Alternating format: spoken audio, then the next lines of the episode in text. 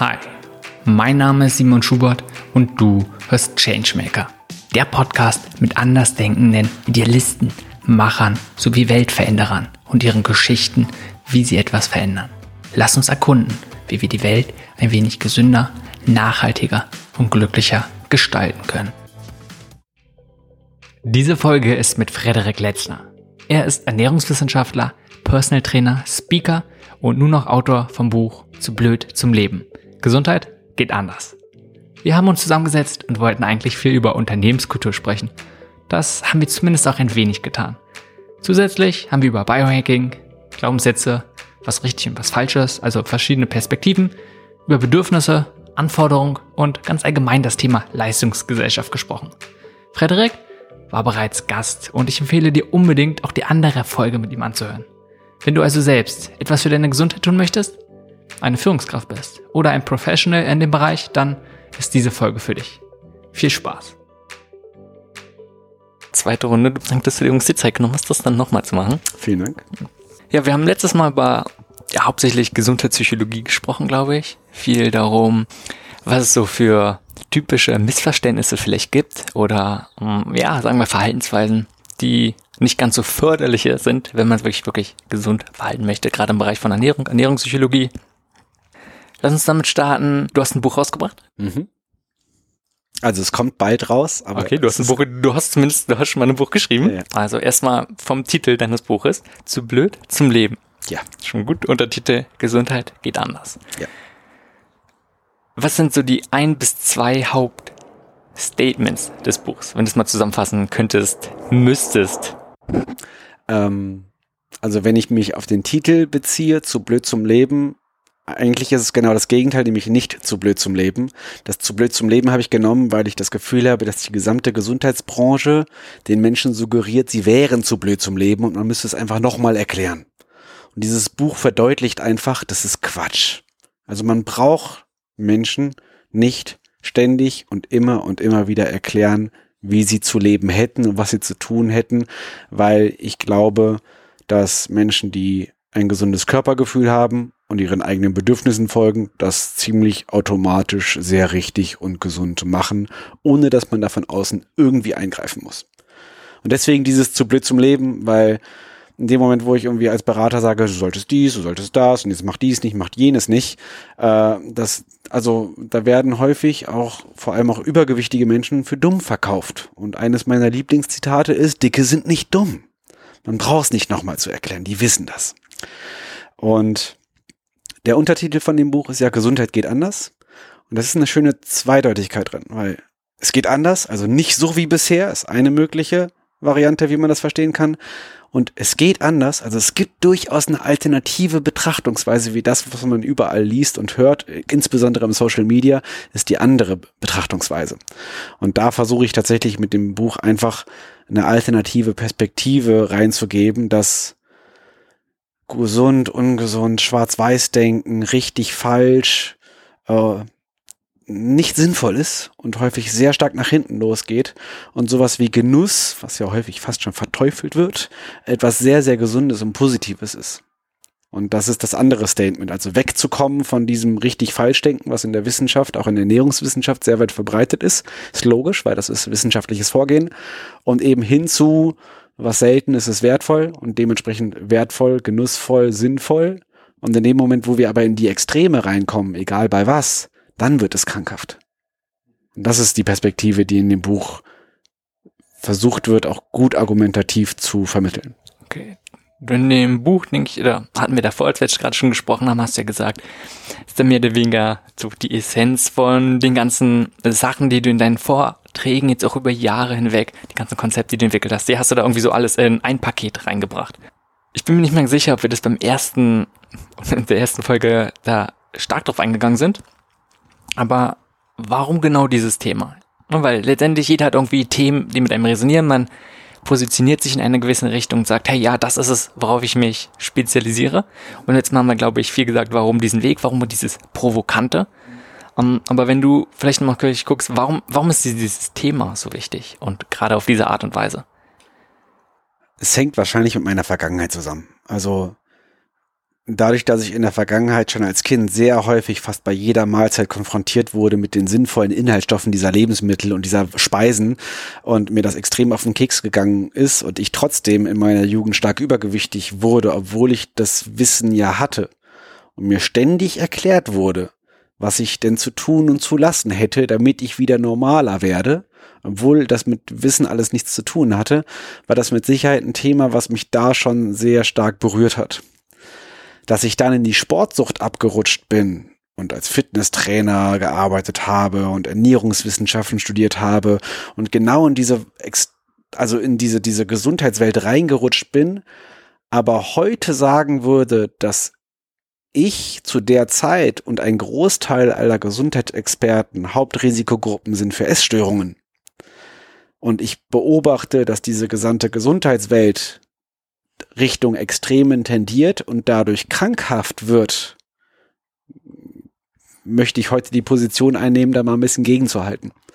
Weil es gibt sehr, sehr viele Leute, die Gesundheit mit Selbstoptimierung komplett verwechseln und glauben, dass es absolut normal und dass der Gesundheitsbegriff wäre, immer besser, schneller und leistungsfähiger werden zu sollen und zu müssen. Und in diesen, in deren Sprachgebrauch ist es nicht selbstverständlich oder total abwegig, dass man auch gesund und Wohlbefinden haben kann, ohne dass man jeden Tag besser werden muss. Dass man sich einfach wohlfühlt und zufrieden ist. Und das ist in deren Welt nicht vorhanden. Und das beobachte ich insbesondere in der Fitnesswelt sehr stark. Und äh, meiner Meinung nach hat diese ganze Sport- und Fitnessbewegung sehr wenig mit Gesundheit zu tun. Und da ich mit meinem Background mit der Sportsucht und meinen sehr krankhaften Gedanken, die ich auch immer noch in mir trage, werde ich sehr, sehr empfindlich. Und dadurch, dass ich viel mit Essstörungen gearbeitet habe und auch in meinem Familie, in meinem Bekanntenkreis sehr viele Fälle habe von allen möglichen Themen, die da dranhängen, ähm, möchte ich auch da anfangen zu schützen. Weil ich beobachte auch viele Jugendliche und auch viele Kinder, die äh, die in, in Bereiche hineinrutschen und dann teilweise bis hin zur Autoaggression und zum Selbsthass tendieren, weil sie eben nicht perfekt aussehen und das nicht geschafft haben, weil einfach so eine idealisierte Welt dargestellt wird, insbesondere im Social Media, die so fernab ist der Realität, dass ähm, das, was normal ist, nicht mehr toleriert wird. Hm, Gerade, ich sag mal, auch Fitness-Gesundheitsbereich ist ja ein Riesenspektrum. Ja, ich sag mal, da gibt's sicherlich natürlich auch andere Sachen, aber es ist einfach mal, um es pauschal zu sagen auch, äh, siehst du jetzt, wenn wir mal vor zwei Jahren, ungefähr 2018, vielleicht auch 17, ähm, zu jetzt, Anfang 2020, siehst du da irgendwie von einer Art von Entwicklung, dass sich irgendwas verändert, ob es positive oder negative? Im Bereich Social Media und Gesundheit? Ähm, ja, irgendwas in dem Bereich, irgendwelche Beobachtungen in Hinblick zu dem, was du gerade gesagt hast. Ich finde, es hat sich nicht viel verändert. Also ich beobachte dieselben Phänomene immer noch genauso im Kontext der Digitalisierung und KI und diese Geschichten werden diese ganzen Mikrochips immer interessanter und auch sowas wie Microdosing, also auch sowas wie leistungssteigernde Medikamente, Ritalin, LSD in zehnfacher Verdünnung, um sich besser konzentrieren zu können, Ritalin, äh, Schmerzmittel, Schlafmittel, also auch alles ein bisschen zum Doping und diese Geschichten werden irgendwie gefühlt immer mehr. Und auch das Selbsttracking mit sämtlichen Körperfunktionen wird gefühlt auch immer mehr. Also die Idee, dass man es schaffen könnte, seinen eigenen Körper so zu hacken, dass man so eine Art Superkraft bekommt und als Superheld fungiert, das ist eine Bewegung, die auch in der Gesundheit tendenziell auch auf vielen Vorträgen, das ist nicht lange her, dass ich noch einen Vortrag dazu gehört habe, als selbstverständlich und erwünscht betrachtet wird, wo ich sage, das hat mit Gesundheit nichts mehr zu tun. Das ist interessant. Also erstmal gerade Biohacking ist sicherlich eine große Bewegung, die auch immer mehr kommen wird. Um, ähm, ansonsten, ich, ich finde es erstmal sehr verständlich, dass man sagt, man hat was wie einen, okay, du hast ja, du hast ja gesagt, Superheld, ja, ja. sag ich mal als Bild ähm, und das erstmal als, als Strebenswerte sieht, finde ich erstmal verständlich und ja, warum steckt auch in uns drin, das glaube ich. Also es gibt ja einen Grund, warum Superheldenfilme aktuell sämtliche Milliardenrekorde knacken und diese Idee, ganz außergewöhnlich zu sein, sehr erstrebenswert ist. Die Frage ist aber, was steckt da drunter? Also ich sage immer gerne, wenn wir selber von uns erwarten, wie Maschinen zu funktionieren, dann besteht die Gefahr, dass wir jeden Tag enttäuscht sind, dass wir doch nur ein Mensch sind. Also diese Aussage, ich bin ja auch nur ein Mensch, das nur ist ein kollektives Abwerten des Menschseins. Und wir merken es nicht mal. So, und da ist dann die Gefahr. Darf ich menschlich sein? Darf ich Schwächen haben? Darf ich schwach sein? Darf ich emotional und sterblich sein? Äh, bin ich gut so, wie ich bin? Ne? Selbstwertgefühl, ist der Ist-Zustand so okay? Oder strebe ich nach immer mehr, nach immer mehr, nach immer mehr? Und da finde ich es eben ganz spannend, dass das Streben nach etwas sehr Hohem, also nach Glück, Erfolg und auch Gesundheit und so weiter, manifestiert ganz häufig das Mangelbewusstsein, nämlich dass der Ist-Zustand, so wie es jetzt gerade ist, scheinbar noch nicht genug ist. Hm. Du, du hast jetzt wieder sehr, sehr viele spannende Sachen gesagt und ich glaube, es schwer, sowas auch ganz allgemein zu betrachten. Natürlich. Also stimmt, boah, stimmt bei ganz, ganz vielen Sachen, auch bei dem, was wir jetzt immer so auch sonst geredet haben. Lass uns mal in dieser Folge viel auf den Unternehmenskontext beziehen. Und alles, was du gerade gesagt hast, lässt sich auch wunderbar da betrachten. Absolut. Und ich kann mir vorstellen, dass einfach viele Sachen, wenn es zum Beispiel um Ernährung und auch gerade irgendwelche um Süchte in, der, in dem Kontext, würde ich gerne anders betrachten als zum Beispiel im Unternehmenskontext. Wenn es gerade da darum geht zu sagen, hey, man möchte mehr leisten, hat sicherlich noch mal eine andere Ursache in vielen Hinsichten. Sicherlich auch viel gleicher, als wenn zum Beispiel um Sport geht. Hm. Ja, bei Unternehmenskontext und Arbeitskontext finde ich ein sehr spannendes Thema. Ähm, weil auch da gibt es einige Bewegungen, inklusive so Themenbereiche wie Fachkräftemangel, demografischer Wandel, aber auch Leistungsmentalität und Mitarbeiterzufriedenheit bis hin zu sowas wie Feel Good Management, äh, was sehr, sehr spannende Themen sind. Auch im Kontext Gesundheit, aber auch im Kontext, warum kippen die Leute nach und nach um und warum sind die Krankenstände so, wie sie sind und was könnte möglicherweise ein sinnvoller Ausweg sein lass uns davor nochmal gerade zurück auf den Aspekt vom Biohacking kommen. Okay. Weil auch da finde ich, ähm, ist wieder verständlich, wenn man sagt, also wo, was ist Biohacking, worum geht's? Man sagt, man guckt erstmal, wie funktionieren wir als Menschen, wie funktioniert unsere Biologie, von mir ist auch unsere Psychologie und mit diesem Verständnis davon, wie Sachen funktionieren, probiert man Sachen besser zu machen. Und auch da, besser heißt nicht immer gleich leistungsfähiger, sondern kann auch einfach mal sein, okay, wie kann ich mich wohler fühlen, wie kann ich glücklicher sein? Kann ich zum Beispiel sagen, wie kann ich mich ernähren? Haben meine Ernährung einen Einfluss drauf? Hm, ja, hat sie? Kann ich bestimmte Sachen essen? Ja, dann esse ich diese Sachen mehr, andere weniger, um mich dann glücklicher zu fühlen. Vielleicht auch damit ich leistungsfähiger sein kann. Doch um diesen Ansatz finde ich erstmal verständlich und äh, auch erstrebenswert. Finde ich einen guten Ansatz. Ich toleriere diesen Ansatz, hundertprozentig.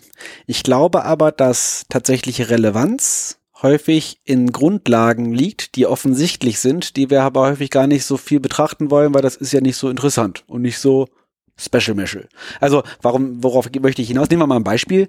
Nehmen wir mal ein Beispiel, der High Performer, der sagt, du musst möglichst früh aufstehen, damit du viel leistest und während der andere und der zu viel schläft, der ist faul und diese Geschichten und der fängt jetzt an, irgendwelche, ähm, nehmen wir mal ein Nahrungsergänzungsmittel zu nehmen, um sich noch leistungsfähiger zu fühlen. Ich würde sagen, schlaf mehr. So, nur das Beispiel. Also die, die Basics, dieses regelmäßig schlafen, sich mal eine Pause zu gönnen, auch mal am Tag wirklich eine Pause zu machen und nicht den ganzen Tag über 180 Stunden zu, also nicht 180 Stunden, aber 10 Stunden irgendwie komplett zu arbeiten, 100, 180 Stunden die Woche zu machen oder sonstiges. Ähm, also ich glaube, dass dieses nach dem eigenen Körpergefühl zu leben, die Pausen zu machen, seine Bedürfnisse zu leben und nicht nur Richtung Leistung zu streben, ähm, häufig relevanter sind. Beziehungsweise was ich beim Biohacking interessant finde, ist, es geht mir nicht um, ist das jetzt richtig oder falsch, das zu tun, sondern in erster Linie geht, möchte ich hinterfragen, mit welcher Intention mache ich das. Und eine Intention, die ich für kritisch halte, ist, wenn die Grundhaltung ist, dass ich mein Selbstwertgefühl von meiner Leistung abhängig mache und durch das Pushen meiner Leistung fühle ich mich dann noch wertvoller. Und das halte ich für sehr, sehr gefährlich, weil sein Selbstwertgefühl von seiner Leistung abhängig zu machen, ist schon mal erstens eine Grund, eine gute Basis für Narzissmus. Und dann ist das Selbstwertgefühl eben auch nicht unabhängig, sondern es ist abhängig von der Leistung. Also spätestens dann, was ja auch normal ist, wenn ich mal nicht so gut funktioniere, mal krank bin oder schwach. Also wenn ich mal nicht so gut funktioniere, wenn ich mich dann immer noch wertvoll fühle, dann darf ich auch meinetwegen so Sachen ausprobieren wie Biohacking und so weiter. Aber wenn ich ein, von der Grundpersönlichkeit jemand bin, der sich nur wertvoll fühlt, wenn er alles gut macht und der sich beschissen fühlt, wenn, es, wenn er mal was falsch macht oder nicht so gut funktioniert, dann ist die Grundpersönlichkeit schon so abhängig von seiner eigenen Leistung und von der Anerkennung von anderen, dass es natürlich sehr erstmal sehr naheliegend ist, besser werden zu wollen und sich hacken zu wollen und irgendwie, um im Endeffekt noch mehr Anerkennung und noch mehr Lob zu bekommen. Aber das ist so ähnlich wie Anabolika. Natürlich kann ich das machen. Dann habe ich mehr Muskeln. Aber zu welchem Preis? Und das ist dann spannend, welcher, was ist denn der Preis? Und irgendwann werden wir alle schwächer werden, irgendwann werden wir älter werden, irgendwann werden wir auf dem Sterbebett liegen. Und entweder ich bin dann frustriert, weil ich bin ja dann schwach und alt und ich sehe nicht mehr aus wie Mitte 20. Oder ich schaffe es, auch mit meiner eigenen Endlichkeit und auch mit meiner Schwäche, mit meiner eigenen Natur des Menschseins ins Reine zu kommen. Und um mit seiner Menschlichkeit ins Reine zu kommen, macht es durchaus Sinn, ja, also deswegen, das ist der Grund, warum ich Biohacking als kritisch betrachte, weil diese Idee, ein Cyborg werden zu wollen, ist sehr verführerisch. steckt da was hinter? Ja, verstehe ich. Erstmal, also ich finde es mega gut, auch dieser, worum es ja eigentlich geht, was ich raushöre, ist die Intention, warum machen wir es genau. und gar nicht die Sache, auch bei den ganzen Sachen, was ich mir wieder raushöre, geht es nicht um die Sache an sich, sondern erstmal warum, warum und wie man da genau ja, damit klar. umgeht. Also auch bei Vegan und so weiter, ja. Also die Frage ist, also nehmen wir mal das Beispiel vegane Ernährung. Ähm, es gibt wirklich gute Gründe, sich damit intensiver auseinanderzusetzen. Ökologie und Ethik und Tierwohl und so weiter und so fort. Und wenn das die tatsächliche Intention ist, dann halte ich das sogar für sinnvoll, das machen zu dürfen, machen zu können, wenn man das möchte oder nicht. Es gibt aber auch die Variante, dass ich das mache aus moralischer Überlegenheit. Ich bin ein besserer Mensch als du, weil ich achte auf die Tiere und du Arschloch tust es nicht. Das kann selbstwertstiftend sein. Und dann wird es zu einem Ego-Thema. Dann hat das nichts mehr, also es hat dann sowieso nichts mehr mit Gesundheit zu tun, wird aber unter dem Label Gesundheit verkauft, obwohl das eigentlich ethische und ökonomische und andere Themenbereiche sind. Aber in erster Linie ist es ein Selbstwertthema. Weil derjenige eine Identität findet, eine riesige Community findet, sich aufgehoben fühlt, sich anerkannt fühlt und sogar etwas Besonderes ist, weil er ist ja jetzt der Veganer. So, und auch das ist natürlich, auch da ist wieder ganz klar, es geht nicht um die Sache an sich sondern es geht um die Intention. Warum mache ich das und wie mache ich das? Und beim Wie gehört natürlich auch dazu, belehre ich jetzt andere Leute und verurteile sie, dadurch, dass sie alles falsch machen. Dann sind wir aber auch sehr schnell wieder im Richtig und im Falschdenken. Noch möglicherweise sehr schnell im Schwarz-Weiß-Denken. Und ich bin der felsenfesten Überzeugung, dass wir unter vielen Veganern eine Hochrisikogruppe für Essstörungen haben, wie bei anderen, allen anderen Ernährungsextremen auch, weil in den Extremen haben wir die Störungsmuster. Okay. Ja, also da, das würde, das würde, wäre jetzt mal sehr interessant. Das finden würde mich sehr interessieren. Ja, falls du was findest, kannst du mir auf jeden Fall mal schicken. Ja, auf das Thema, was du gerade gesagt hast, würde ich, lass uns mal nachher näher drauf eingehen, kurz nochmal wieder zurück zum Biohacking kommen, weil auch da finde ich, mh, mm, es ist schwer so pauschal zu sagen, weil von, erstmal, ich finde den Ansatz gut. Weißt du, ich, ich würde mich jetzt nicht als Biohacker identifizieren. Äh, aber bei vielen geht es nun mal gerade auch darum zu gucken, du hast Thema Schlafen angesprochen, zu schauen, okay, einfach nur, was brauche ich denn überhaupt als, als Mensch? Und da ist nun auch Regeneration und ein große, großes, großes Thema ist auch, den Schlaf zu optimieren. Das ist auch ausreichend zu schlafen, aber auch dann gut zu schlafen, was ich erstmal gut finde. Ne? Und ich nehme jetzt hier gerade so ein bisschen Gegenhaltung ein. Wie du schon merkst, äh, ich möchte es gar nicht jetzt verteidigen oder sonst was, oder gerade machst das ja auch nicht schlecht.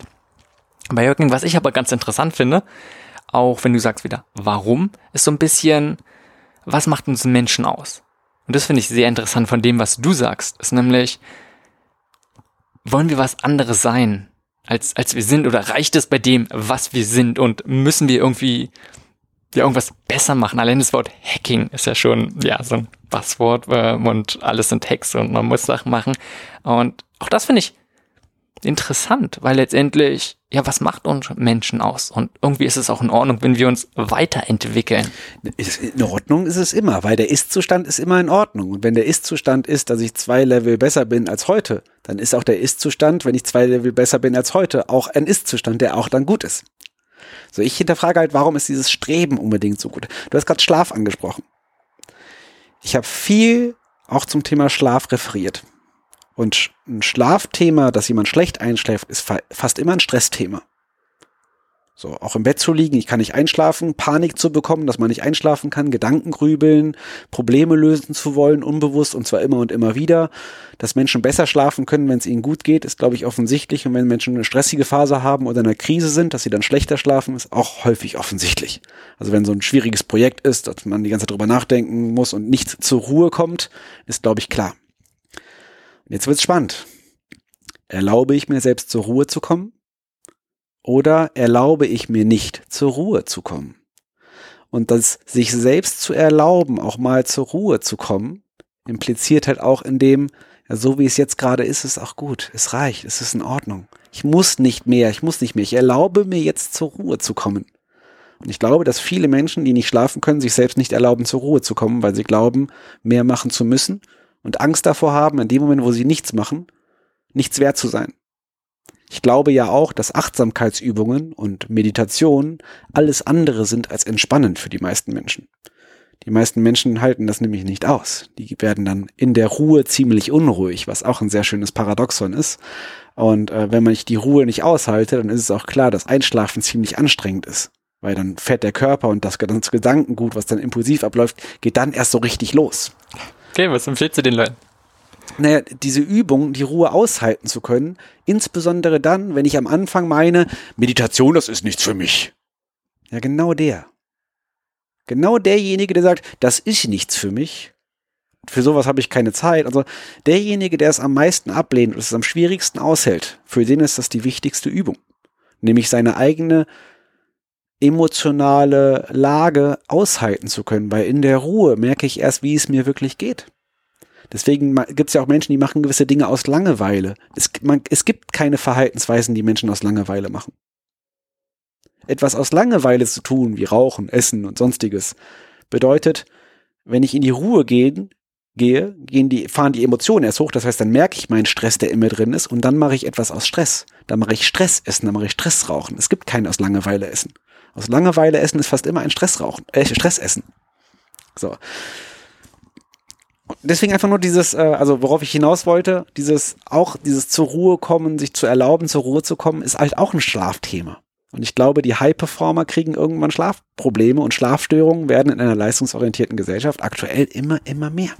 Ich glaube, das ist ein großer Punkt, worauf ähm, du ja immer wieder anspielst, ja. ist dieser Punkt von naja, Machen und Leistungsgesellschaft ich weiß, sein. Ich weiß auch, dass wir da nicht wir haben da unterschiedliche Haltungen. Finde ich auch wichtig. Das ist ja genau das Coole, weil wir haben, du hast deine Haltung, ich habe meine Haltung. Und ich finde, beide Haltungen haben absolut ihre Berechtigung. Aber logischerweise liefere ich die Argumente, die natürlich irgendwo in meinem Background eine Rolle spielen, weil äh, ich, ich halte es für, also ich finde beide Positionen sinnvoll und richtig und wahrscheinlich wäre ein 50-50 perfekt. Das Problem ist aber, wenn ich in dieses Social Media, wenn ich in Social Media gucke, dann werden logischerweise die Dinge angeklickt, die einen Sensationswert haben, also die Extreme. Das heißt, im Social Media bekommt nur das ganz viel Aufmerksamkeit, was extrem ist, was außergewöhnlich ist. Also der vegane Bodybuilder und der Biohacker und so weiter. Also das Ganze, was Special Meshel, Superhelden, Geschichten, das sind die Sachen, die im Social Media Aufmerksamkeit bekommen. Und das Verhältnis, was in den Gesamtdiskussionen halt aktuell herrscht, ist 90 Prozent schneller, höher, weiter und 10 Prozent, so wie du bist, bist du gut genug. Und dieses du bist gut, du bist gut, so wie du bist, das will halt häufig keiner mehr hören, weil wir das auch häufig nicht aushalten, weil wir das tatsächlich nicht glauben. Das kann Menschen provozieren. Und deswegen nehme ich die Haltung dieser 10% ein, weil ich finde, diese Stimme ist zu wenig präsent. Auch wenn beide wahrscheinlich ihre Berechtigung haben. Also erstmal finde ich, kann ich das gar nicht so. Also erstmal, ich bin so gut wie nicht bei Social Media, darum kann ich das jetzt nicht so gut beurteilen. Aber auch da ist man ja sehr stark in, einer in seiner eigenen Bubble so. Und mein, mein Eindruck ist schon, dass so, dass in den letzten Jahren immer mehr, zumindest irgendwie in meinem Umfeld, und wie gesagt, das ist sehr subjektiv sicherlich, immer mehr dieses Thema kommt, hey, du bist gut genug, wie du einfach bist und du musst nicht was machen. Also die Themen, wir sprechen, ist mein Eindruck schon, dass da eine gewisse Wahrnehmung entsteht und ja, die Themen auch so nach außen gebracht werden. Ah, aber du hast gerade was anderes eigentlich, finde ich auch noch interessant. Du hast gerade gesagt, dieses, man entscheidet sich für eine bestimmte Stelle, weil es auch ein Extrem ist und es ist ja oft so, dass Themen polarisieren. Und man könnte eine sagen, man gibt so den Mittelweg, äh, weißt du, es gibt kein Schwarz-Weiß, alles ist irgendwie, je nachdem, wie es betrachtest, und du hast auch schon gesagt, und letztendlich ist den, merkt man es ja in den ganzen Medien, das ist eher langweilig und will keiner hören. Weißt du, dieses von wegen, ja, es kommt drauf an und je nachdem, wie man es betrachtet, so, oh, ja, ist nicht. Und gerade wenn es darum geht, dass einem Thema wichtig ist und wenn man Menschen irgendwie erreichen möchte, dann muss man nun mal polarisieren das und Stellung beziehen. Dazu, absolut. Wie, wie gehst du damit um? Also offensichtlich tust du es ja. Ja, ähm, tue ich. Tust es bewusst und ja, wie ist, wie ist deine Erfahrung damit? Ich tue es bewusst und ich habe auch Zitate oder Aussagen, wo ich ganz klar weiß, diese Aussagen provozieren und polarisieren sehr stark. Also ich weiß, was es heißt, wenn ich in einem Vortrag sage, wussten Sie eigentlich, dass Suizidgedanken im Jugendalter heutzutage komplett normal geworden sind? Und ich weiß, es ist so in dieses, da bleibt einem alles im Heise stecken, was man gerade hat. Wenn ich sage, ja, und ich glaube, Bodybuilding ist die Essstörung der Männer. Und mit dieser Aussage bin ich nicht alleine. Und natürlich trete ich durchaus Menschen damit auf die Füße, aber es regt zum Nachdenken an, weil die Dinge, die uns emotional triggern, weil sie unserer eigenen Betrachtungsweise extremst widersprechen, das ist ja der Perspektivwechsel. Der Perspektivwechsel ist, ich treffe eine Aussage mit einem gewissen Wahrheitsgehalt, die aber dem widerspricht, was ich bisher immer geglaubt habe. Das finde ich auch schwierig bei Seminaren. Bei Seminaren macht man immer ganz gerne diese Erwartungsabfrage am Anfang. Das Problem ist, wenn ich in einem kompletten Seminar das liefere, was die Teilnehmer von mir erwartet haben, dann haben sie nichts gelernt. Weil dann haben sie, dann fühlen sie sich bestätigt in allem, was sie bisher geglaubt haben. Aber wenn ich mal eine, eine andere Perspektive einnehme und diese konsequent mit klarer Sprache ausspreche, dass Menschen sich davon am liebsten an die Decke gehen würden, aber so viel Wahrheit darin erkennen, dass sie das gerade in dem Moment aushalten müssen, dann finde ich, das macht mir unglaublich viel Spaß. Das ist dieses Provokante, dieses mal die komplette andere Perspektive einnehmen und der, derjenige, der siebenmal die Woche Sport macht, den bisher alle feiern im Gesundheitskontext, auch mal die Krankheit dahinter zu sehen. Und derjenige, der seine Essattacken hat, raucht oder Alkohol trinkt, eigentlich mal so ein bisschen zu entlasten, weil der ist nicht dumm, der weiß das. Und eigentlich festzustellen, dass derjenige, der exzessiv Sport macht, genau das gleiche macht wie derjenige, der exzessiv Alkohol trinkt, raucht oder isst.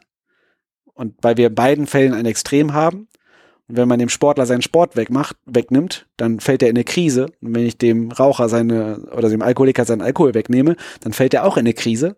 Das heißt, wir haben Muster, die es gibt, es gibt gewisse Muster, die werden gesellschaftlich sehr hoch anerkannt, nämlich Arbeitssucht und Sportsucht und auch Essstörungen. Und es gibt gewisse Muster, die werden in unserer Gesellschaft tendenziell verurteilt, nämlich Rauchen, Alkohol trinken und Essattacken zu haben. Und ich sehe in beiden Mustern eins zu eins das Gleiche. Deswegen würde man, deswegen beobachtet man auch häufig, dass viele von einem ins andere rutschen. Es gibt Leistungssportler, die plötzlich keinen Sport mehr machen können, die werden Alkoholiker und nehmen stark zu. Es gibt auch übergewichtige Menschen, die fangen an, in kürzester Zeit extrem viel abzunehmen und werden dann essgestört. Und werden oder werden zum Fitnessguru. Und auch da haben wir dann häufig so eine Suchtverlagerung von einem Extrem ins andere. Klar, und Dynamiken sind oft sehr ähnlich. Was ich interessant finde, auch wieder ist, also bei dir ist es vielleicht was Besonderes, weil du gerade mit dieser Provokation arbeitest. Äh, aber gerade wenn man nun mal irgendwie probiert, wenn er was nach außen zu bringen und zu gucken, ja, mit wem soll es denn resonieren und wie resoniert es dann mit bestimmten Menschen, ja, dann ist es auch immer so, dass manche das irgendwie ablehnen und nicht gut finden. Und klar muss man vielleicht oder kann man dann ein bisschen auch schauen, dass man keinen jetzt verletzt und ich sage ich mal extrem äh, vielleicht angreift, aber jemandem auf den Fuß zu treten und sagen oder wenn jemand sagt, hey, nee, damit komme ich gar nicht klar, das ist absolut nichts für mich, ist erstmal nichts Schlechtes, sondern was Gutes, weil man dadurch sagt, hey ja, es ist für dich und für dich ist es definitiv nichts. Das, worüber du, glaube ich, sprichst, ist Reaktanz. Reaktanz ist ja dieses, ich spreche etwas aus, was so weh tut, dass jemand eine Mauer hochzieht und sagt, nein, was ich immer ganz gerne thematisiere bei Vorträgen, bei Seminaren, wenn ich die Zeit dazu habe, ist erstens, ich erkläre Reaktanz. Reaktanz ist nämlich äh, häufig ziehen wir eine Mauer hoch, wenn jemand etwas sagt oder uns etwas befiehlt oder wir wollen ja auch autonom sein, wir wollen selbstbestimmt sein und wir wollen uns auch nicht sagen lassen, was wir zu tun und zu lassen haben. Also es gibt durchaus diese, diese Reaktion, ich muss gar nichts, lass mich damit in Ruhe. Sondern insbesondere, wenn jemand ganz besserwisserisch einem erklären möchte, wie die Welt funktioniert, dann ist eine logische Reaktion, ähnlich wie bei Kindern, Jugendlichen, aber auch bei Männern ist es so ein Klassiker, dass man sagt, geh mir weg mit dem Quatsch. So. Ähm, das andere, was ich aber auch sehr wichtig finde zu erwähnen, ist die Aussage, Relevanz beginnt da, wo es unangenehm wird. Also da, wo Menschen gerne drüber sprechen, da wird es nicht interessant. Das ist, das ist so ein bisschen wie bei der Ernährungsberatung, die ich früher gemacht habe. Ich habe irgendwann gemerkt, wenn ich die richtigen Fragen stelle, dann fangen Menschen an zu weinen. Und alles andere, was vorher gemacht wurde, was mir alles erzählt wurde und dies und das, war im Kern nicht relevant, war nicht, war nicht interessant. Auch nicht für mich. Deswegen finde ich es auch in der Psychotherapie so interessant, dieses, Da, wo es weh tut, da, wo ich nicht drüber sprechen möchte, auch Themenbereiche, vielleicht mit meinen Eltern, mit meiner Mutter, mit meinem Vater, da, wo ich sage, nee, da möchte ich jetzt gar nicht drüber reden, so, ne? Das ist ja der blinde Punkt. Das ist ja der wunde Punkt, der blinde Fleck, da, wo ich, da, wo es weh tut. Und ich glaube, dass viele Verhaltensmuster, die wir haben, die eine sehr hohe Relevanz haben, in erster Linie in diesen blinden Flecken, in diesen wunden Punkten liegen, im viel, sehr viel Unbewusstes und Unterbewusstes ist. Und daraus resultieren dann gewisse Verhaltensweisen. Dass ich glaube, nach Anerkennung streben zu müssen, weil in mir irgendwie so ein kleines heulendes Kind sitzt, was halt glaubt, nicht wertvoll zu sein, nur so als Beispiel. Und wenn ich das aber erklärt habe, dann kann ich damit spielen. Weil dann kann ich nämlich so eine Aussage treffen und sagen, tut weh, ne? Denkst du, dass es für viele darum geht, genau sich mit diesen Themen auseinanderzusetzen? Ich glaube, viele Menschen wollen das nicht hören. Ähm, weil ich glaube auch, dass Verantwortung übernehmen sehr unangenehm und sehr schmerzhaft sein kann. Ich glaube, für viele Menschen ist es wesentlich einfacher, mehr zu machen, mehr zu leisten und besser werden zu wollen, als es mal auszuhalten, weniger zu machen nicht besser werden zu wollen und in die Ruhe zu gehen. Ich glaube, für viele Menschen ist es eine größere Herausforderung, mal nichts zu tun, als mehr zu tun. Mehr zu tun ist für viele Menschen, glaube ich, fast noch einfacher. Okay, das glaube ich. Ja, ja. Aber nochmal, wenn es wirklich darum geht, man, man hat Themen, die einem schwerfallen vielleicht. Und das kann sein, für manchen ist es mal nichts zu tun, für den anderen ist es sich damit auseinanderzusetzen mit irgendeiner Beziehung zu den Eltern oder auf bestimmte, weiß nicht, auf irgendwelche Sachen. Und Meinst du, dass es darum gehen sollte, dass man sich mit diesen Sachen, die einem schwerfallen, diese blinden Flecken sind, ähm, mit sich mit denen zu beschäftigen? Also eine gewisse Sinnhaftigkeit ist da, aber auch nur dann, wenn der Leidensdruck groß genug ist. Also wenn ich merke, da ich habe da ein Thema. Also ich glaube nicht, dass wir die Fähigkeit haben werden, alle unsere Themen aufzulösen, die wir haben, weil dann werden wir erleuchtet. Dann wären wir alle wie Buddha. Und das glaube ich nicht. Ich glaube, wir haben alle unsere Themen, genauso wie ich nach wie vor mein Thema habe, was auch du deine Themen haben und jeder andere Mensch auch. Also ganz ehrlich, ich kenne keinen Menschen, der nicht regelmäßig das Gefühl hat, nicht genug zu sein. Und das ist auch eine Erkenntnis, wo alle sagen, ja, stimmt. So, also hat bisher noch keiner widersprochen. Jetzt habe ich deine Frage vergessen. Sag nochmal, wiederhol nochmal die Frage. Ob es darum, ob, einfach nur, ob du meinst, dass es darum geht, dass man sich mit diesen Themen beschäftigt. Ähm, ich glaube, dass Menschen im Leben durchaus immer wieder regelmäßig Krisen haben. So, und in dem Moment, wo ich eine Krise habe, hat das immer sehr viel mit unseren Überzeugungen und Erwartungen und auch mit unserer eigenen Wahrnehmung zu tun. Ansonsten wäre es nicht, wäre es keine Krise. Also eine Krise ist immer eine Enttäuschung und eine Enttäuschung impliziert immer eine gewisse Erwartungshaltung, dass ich glaube, dass das Leben anders sein sollte, wie es jetzt gerade ist.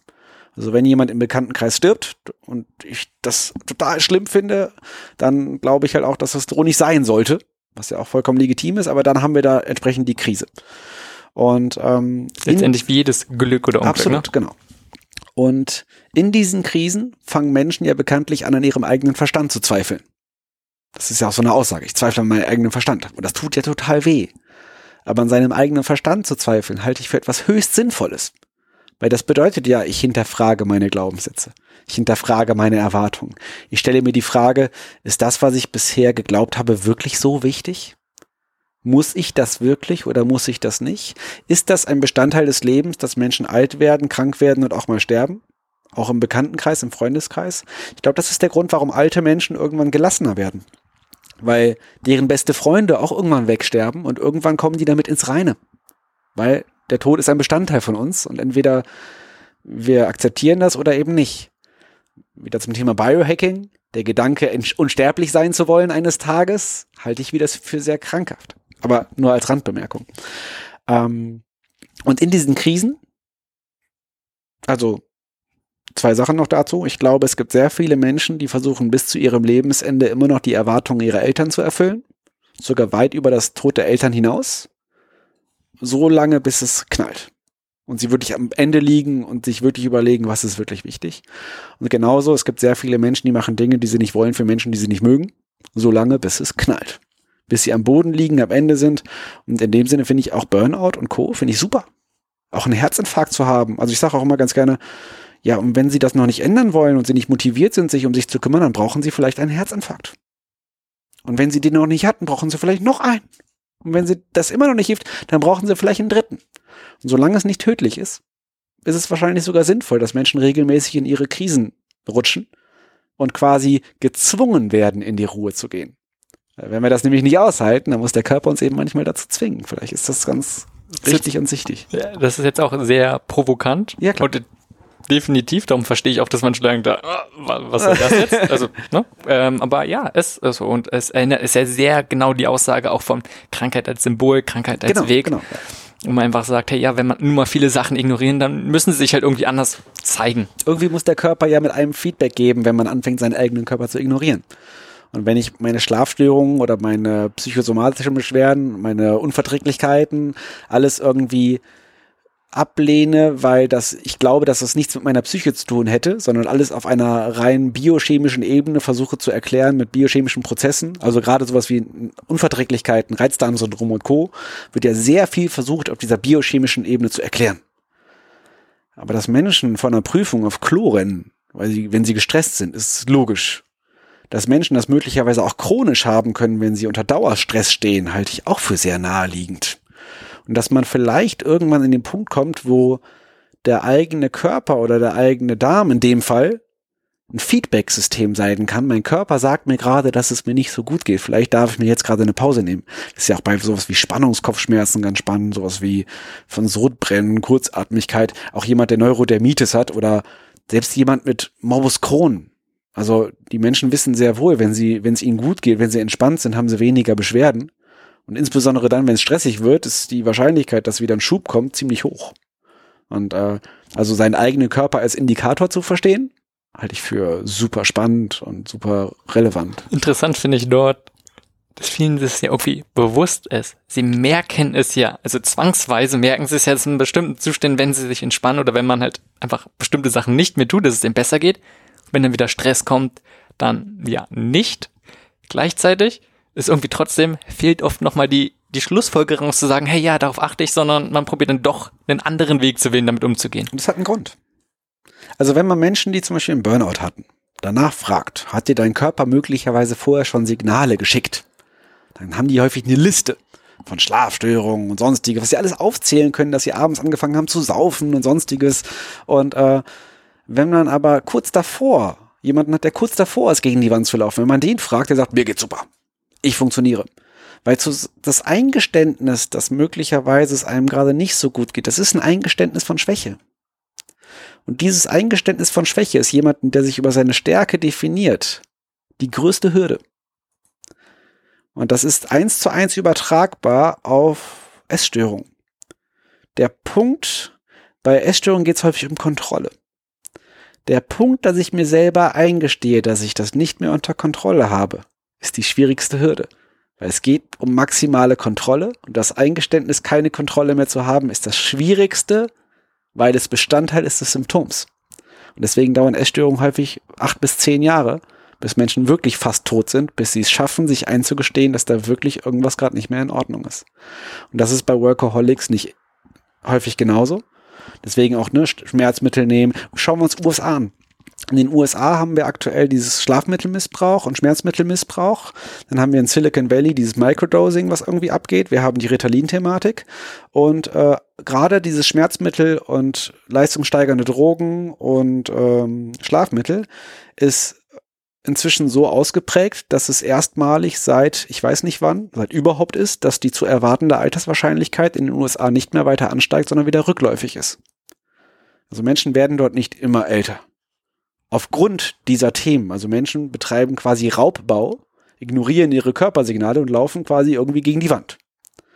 Und ich glaube halt, wenn es diese Pille gäbe, diese Wunderpille, die dafür sorgen würde, dass wir alle super jung aussehen würden, unseren Traumkörper hätten und nicht mehr schlafen müssten, dann wäre den meisten Menschen scheißegal, ob das gesund ist oder nicht. Und dann wird es nämlich spannend, weil ja, ich kann meinen Fokus setzen auf Leistung. Ich kann Leistung, Leistung, Leistung, Leistung, Leistung. Das funktioniert, aber das geht irgendwann auf Kosten von Gesundheit. So, ne? Perfekt aussehen auf Kosten der Gesundheit, schlank sein auf Kosten der Gesundheit, nicht schlafen auf Kosten der Gesundheit, das funktioniert irgendwann, wenn wir in die Extreme gehen. Was ich aber spannender finde, auch gleich im Unternehmenskontext kann man das gleich eins zu eins übertragen, wenn man den Fokus setzen würde auf seine eigene Zufriedenheit, auf sein eigenes Wohlbefinden und das im Fokus steht, dann geht die Leistungsfähigkeit automatisch mit hoch. Jetzt übertragen wir es mal auf Unternehmen. Ich kann ein Unternehmen den Fokus setzen auf Hauptsache Leistung, Hauptsache die Arbeit wird gemacht und Hauptsache meine Mitarbeiter funktionieren wie Maschinen. Dann kann es sein, dass irgendwann der Krankenstand immer höher wird, weil Menschen sich kaputt arbeiten, Überstunden machen, immer erreichbar sind und eben keine Grenzen mehr setzen. Wenn ich mich im Unternehmen aber darum kümmere, dass es meinen Mitarbeitern im Fokus gut geht, und Hauptsache denen geht's gut, Hauptsache die fühlen sich wohl, dann geht die Leistungsfähigkeit automatisch mit hoch. Und der größte Denkfehler in Unternehmen ist, meinen Mitarbeitern darf es aber nicht zu gut gehen, weil dann arbeitet ja keiner mehr. Das ist ein Denkfehler.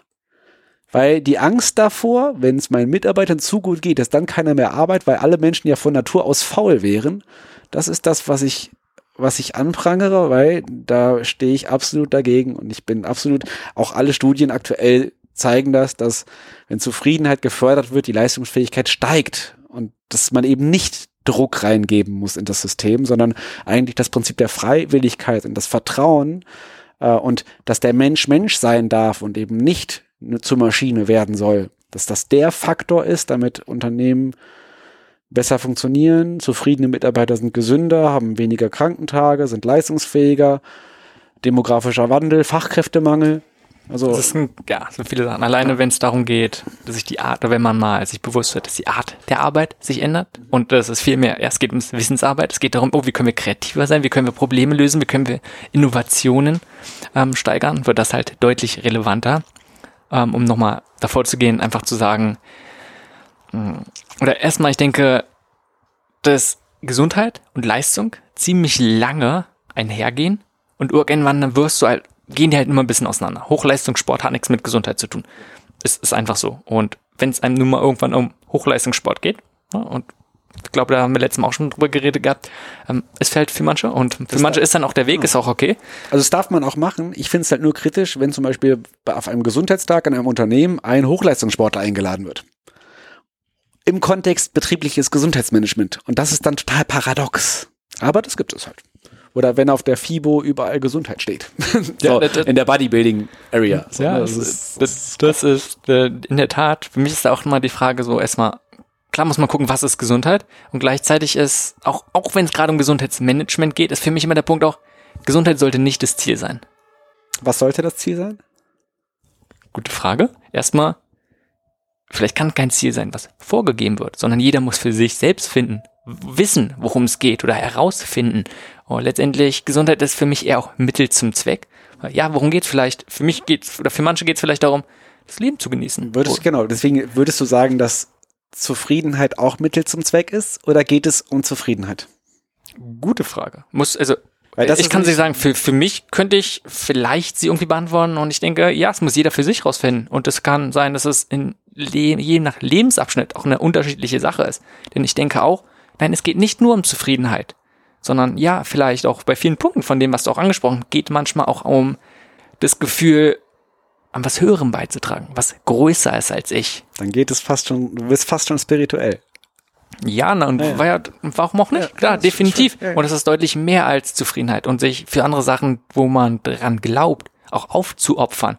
Selbst vielleicht auch die eigene Gesundheit. Kann ich nicht sagen, dass es falsch ist, sondern klar, jeder muss es halt für sich ähm, gucken, ob er meint. Ich denke, es wäre nichts Gutes zu sagen, hey, ja, ich opfere mich für dafür auf, dass das Unternehmen mehr Geld verdient. Das würde ich jetzt nicht unbedingt. auch das muss jeder für sich selbst rausfinden. Ja. Äh, aber auch da ja, denke ich, dass es nicht nur darum geht, irgendwie das was Schönes, das was, dass man sich gut fühlt und vor allem nicht, dass man irgendwie gesund ist. Weil auch da, genau wie Fitness, ähm, würde ich hauptsächlich sehen, dass es für uns irgendwas, irgendwas befähigt, dass wir etwas machen können und was auch sehr stark für mich mit Gesundheit einhergeht. Und auch Gesundheit ist für mich eine Grundlage für viele Sachen, dass wir etwas tun können. Und ja, die Trennung zwischen Fitness, Gesundheit, Wohlbefinden, Wellbeing hm, ist definitiv da, aber schwer und verschwimmt sicherlich. Du hast gerade du hast gerade so ein paar gesagt, ja, man darf sich auch phasenweise aufopfern, auch auf Kosten der Gesundheit. Und das finde ich ganz, ganz wichtig. Ich darf alles, ich muss gar nichts, aber ich trage die Verantwortung für alles, was ich tue. Bedeutet, ich darf mich auch ritzen. Ich darf auch saufen ich darf auch kiffen und ich darf auch Schokolade essen, ich darf auch Essattacken haben, ich darf auch stark übergewichtig sein, ich darf auch exzessiv Sport machen, ich darf mich auch umbringen. Jetzt werde ich natürlich, du merkst, ich werde direkt wieder, ich gehe direkt wieder in die Extreme hinein. Ähm, dieses aufzuhören, Menschen dafür zu verurteilen, was sie da den ganzen Tag tun, weil jeder Mensch trägt auch eine gewisse Eigenverantwortung und jeder Mensch hat erstmal auch die Freiheit, mit seinem eigenen Körper so umzugehen, wie er das möchte. So, was ich nur wichtig finde, ist, dass es möglichst vielen Menschen bewusst ist, dass es in ihrer Verantwortung liegt und dass sie die Freiheit haben, zu tun und zu lassen, was sie wollen. Keiner muss arbeiten, keiner muss besser werden, keiner muss gut aussehen. Jeder, jeder darf das für sich selber entscheiden und da das Bewusstsein zu wecken, finde ich wichtig. Und ganz klar, es gibt kein richtig und kein falsch. Wer soll denn bitte als Mensch entscheiden können, was richtig ist und was falsch ist. Natürlich gibt es so ein Kollektiv, es gibt Normen, es gibt Werte und so weiter und so fort. Aber wer wagt es zu definieren, was das Richtige ist und was das Falsche sein soll? Und wer wagt es zu definieren, was der Sinn des Lebens ist, um wieder darauf zu kommen, etwas Höherem zu dienen? Und wenn keiner sagen kann, was der Sinn des Lebens ist, warum suche ich mir da nicht einfach den, meinen Lieblingssinn aus, mit dem ich mich am wohlsten fühle? Wobei ich da sagen muss, ich glaube, das fällt dem meisten sehr, sehr, sehr schwer. Ja, klar. Überhaupt. Das ist leichter, so irgendwas anzunehmen. Äh, auch, auch wenn ich gesagt habe, eigentlich wollten wir über ähm, verstärkt über Unternehmenskontext Machen reden, wir können wir, können wir vielleicht. nee, aber ähm, ich finde, dass es sehr relevant ist und dazugehört. Weil oft ist es ja, was ist das Mindset, was steckt dahinter? Und das ist sehr, sehr viel, betrifft das Individuen, aber genau die gleichen Prinzipien, genau die gleichen Dynamiken sind ja auch irgendwie im Unternehmen, die dort herrschen. Ja, klar. Klar, oft ist es ein bisschen komplexer und du hast andere Sachen, aber genau wie wenn die über Individuen reden, leben, die auch immer im Kontext, in einem gewissen System und es ist einfach in einem Setting. Kann dort Unternehmen sein, kann eine Familie, aber es ist nichts anderes. Darum meine ich nur, äh, finde ich das sehr relevant dazu. Und was du gerade meintest, ey, es gibt nichts Richtiges, kein Schwarz ne, und Weiß. Äh, auch da lohnt es sich, glaube ich, das ein bisschen abzugrenzen, weil erstmal, oder unterschiedlich zu betrachten, weil erstmal ist es definitiv ja ist so. Äh, es gibt nichts Absolutes äh, und man kann nicht sagen, was richtig und was falsch ist. Gleichzeitig, wenn es darum geht, zu sagen, ähm, oder tue ich mich schwer damit, das allein so stehen zu lassen, zu sagen, hey, jeder kann machen, was er möchte. Hast du so nicht genau gesagt, sondern auf einem gewissen Level macht es einfach Sinn zu sagen, hey, ja, was, wenn es mich betrifft, dann kann ich machen, ich, was ich möchte. Wobei ich natürlich auch, also ich möchte dir den zweiten Teil des Satzes finde ich wichtig. Ich darf alles, ich muss gar nichts, also ich darf machen, was ich will. Und der zweite Satz ist, aber ich trage die Verantwortung für alles, was ich tue. Das beinhaltet, in dem Moment, wo ich auf der Straße dir ein Messer in den Rücken stecke, dann darf ich die Verantwortung dafür tragen, dass ein Polizist vorbeikommt, mich in den Knast steckt für zehn Jahre. Und dann brauche ich mich nicht zu beschweren. Weil die Wahrscheinlichkeit, dass mir vorher schon bewusst war, dass das passieren kann, ist ziemlich groß. So, und das meine, dieser zweite Aspekt finde ich unglaublich wichtig. Du hast die Freiheit zu tun und zu lassen, was du willst. Jetzt gerade in diesem Moment kannst du machen, was du willst. Und es werden Konsequenzen folgen.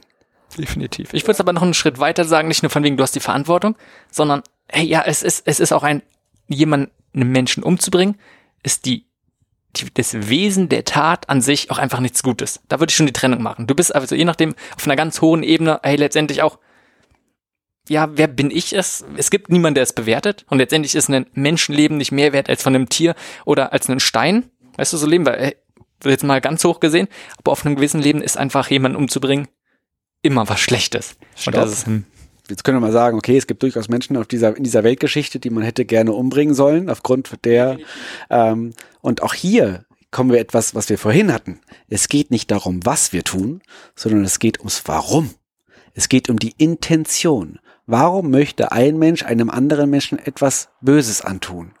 Und das, was da drunter steckt, ist wieder Person A, die die andere Person triggert dass ich intolerant bin gegenüber der anderen Person, dass ich etwas nicht toleriere oder dass ich glaube, wenn ich der Menschen etwas antue, ich mich selber wertvoll fühlen kann, weil ich jemand anderen runterdrücke. Auch Mobbing und so weiter hat ganz viel damit zu tun, dass ich ein Selbstwertthema in mir drin stecken habe, jemand anderen runterdrücke, damit ich mich selber wertvoll fühlen kann.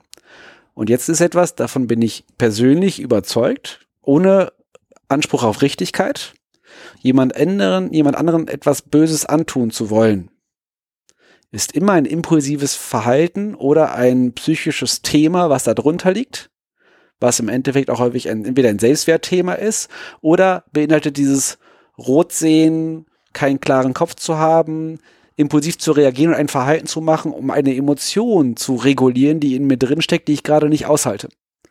Und da kommen wir wieder zu Thema Emotionsregulation, was wir auch teilweise beim impulsiven Essen ja sogar haben, ist impulsives Essen ähnlich eine Emotionsregulation wie in einem Affekt jemand anderem zu beschimpfen. Im Stau zu stehen und zu sagen, was für ein Arschloch. Ja, wie würde es mir gehen, wenn ich das nicht sagen würde und in die Ruhe gehen würde und hineinspüren würde? Und dem anderen zu verurteilen und den Finger drauf zu zeigen und zu sagen, was für ein Arschloch, das lässt mich gut fühlen. Ist deutlich einfacher. Definitiv. Ansonsten, ich muss sagen, ich würde da schon ein bisschen, ich würde da definitiv widersprechen, dass es nicht immer so ist. Äh, du hast vorhin gesagt, es gibt manche Menschen vielleicht auch eine Geschichte, einfach die man hätte gerne umbringen sollen oder was ja. Deswegen, da, ey, ähm, da würde ich sagen, hey, manche tun schon aus einer anderen Intention und gleichzeitig dort gefällt mir mh, mm, der Ansatz aus dem Buddhismus, wenn es darum geht, die Taten zu bewerten, geht es oft darum, was du gerade meintest, warum tut man etwas? Also was ist die Absicht?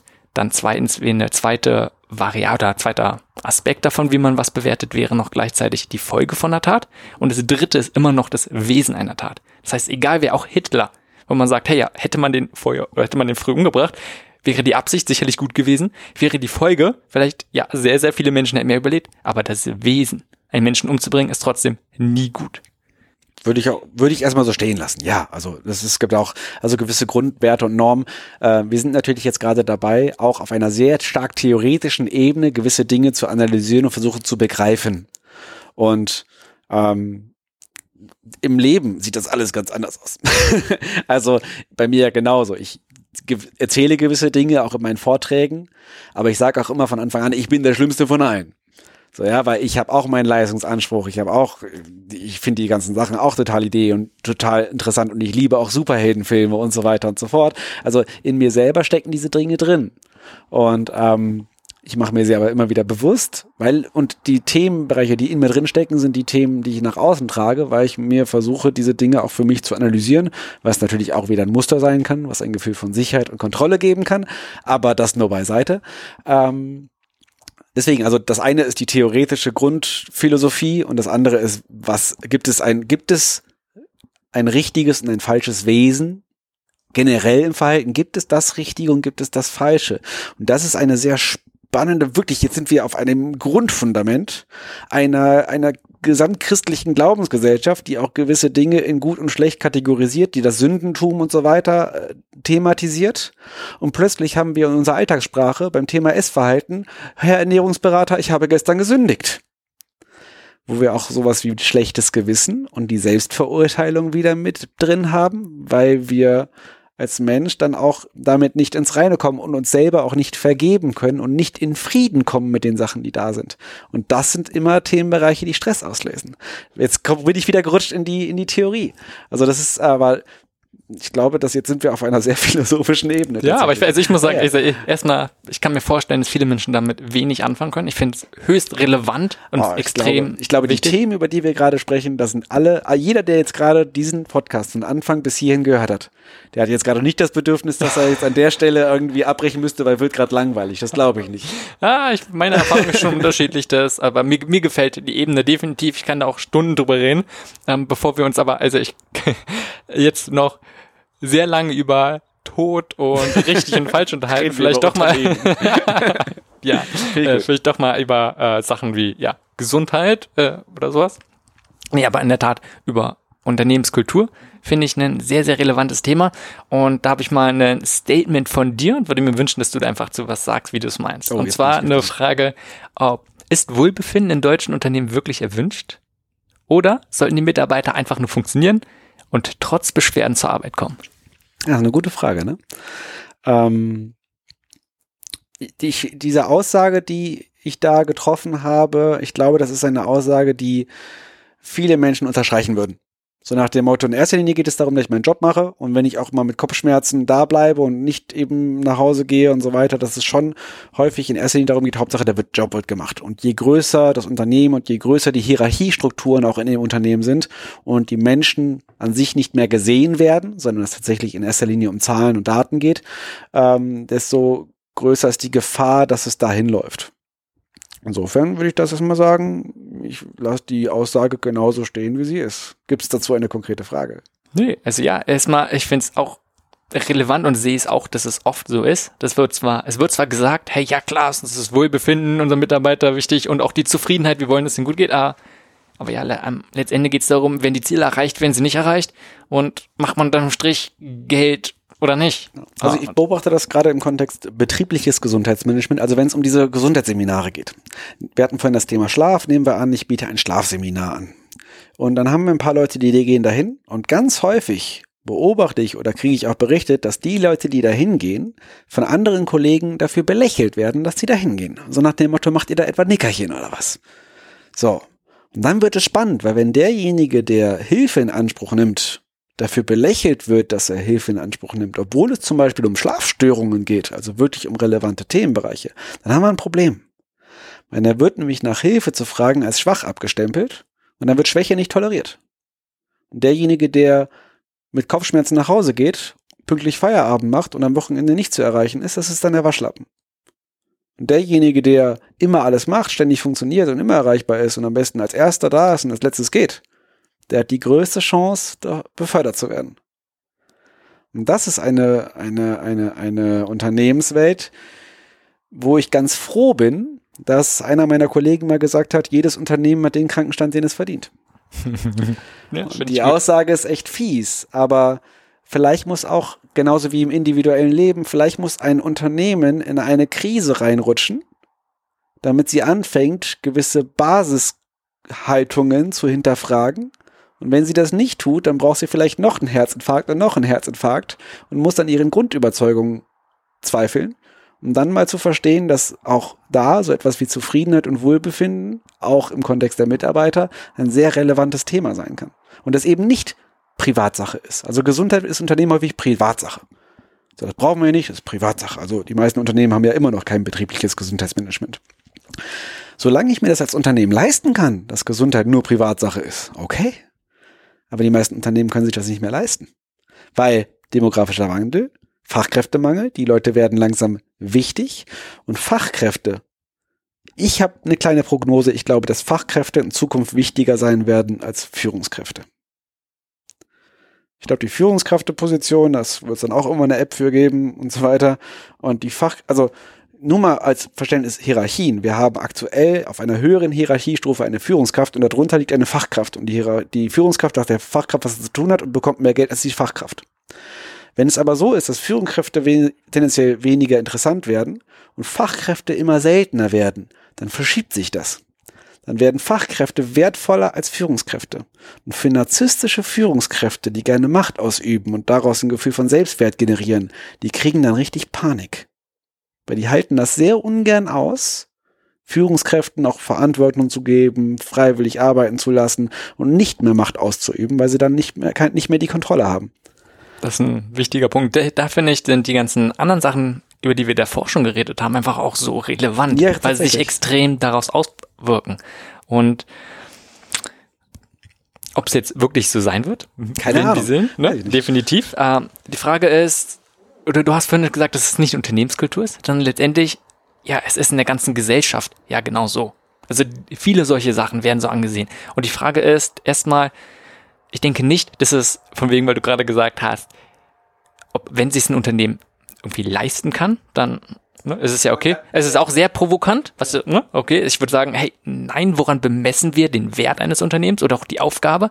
Und ich finde, ein Unternehmen sollte nicht nur, die Hauptaufgabe sollte nicht nur sein, irgendwie Geld zu verdienen. Auch, ja, letztendlich dafür ist ein Unternehmen auch da. Ja, ist eine Sache. Sondern, ja, es sollte vielleicht auch irgendwie einen Mehrwert liefern irgendwie den Kunden, aber auch genauso den Mitarbeitern. Und das ist mehr darum, als Profit zu machen. Gleichzeitig ist die Frage, wenn es darum geht, wir, wir sehen jetzt, was alles passiert. Und vielen ist es bewusst, denke ich, definitiv. Und wenn ich mir vorstelle, ich bin jetzt der Geschäftsführer oder auch irgendwie nur eine Führungskraft und sehe diese Problematik, was tue ich? Wie kann ich es schaffen, irgendwie eine bessere Unternehmenskultur reinzunehmen. Weil da sind so viele Stellschrauben. Also ich glaube, ein großes, Be ja, jetzt, boah, das sind echt viele Punkte, die man ansprechen darf an der Stelle. Also nehmen wir mal an, eines der Hauptkritikpunkte seitens der Mitarbeiter ist, dass sie sich mehr Wertschätzung wünschen. Nehmen wir mal an, ohne das jetzt als gut oder schlecht zu bewerten, weil selbst da kann man intensiver darauf eingehen, warum man sich jetzt mehr Wertschätzung wünscht. Weil auch das kann eine Bestätigung von außen sein, weil man glaubt, selber nicht wertvoll zu sein. Aber nehmen wir mal an, ähm, es würde schon sehr viel ausmachen, wenn eine Führungskraft einem, den Mitarbeitern mehr Wertschätzung gegenüber zeigen würde.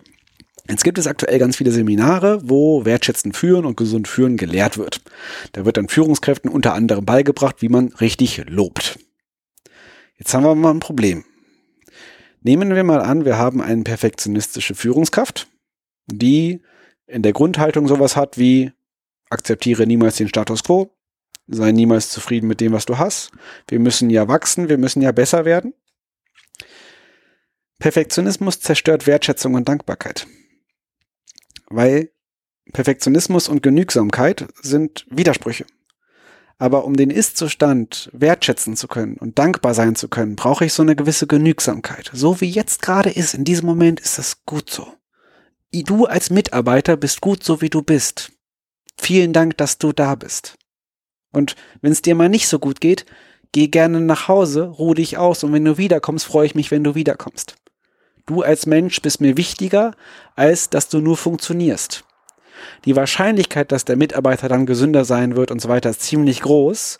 Auch wenn am Anfang die Gefahr besteht, wenn ich dem jetzt sage, wenn es dir nicht gut geht, bleib halt zu Hause und komm wieder, wenn es dir besser geht, dann steckt da ja so eine Angst drin, so nach dem Motto, das darf ich dem aber nicht sagen, weil der könnte mich ja ausnutzen.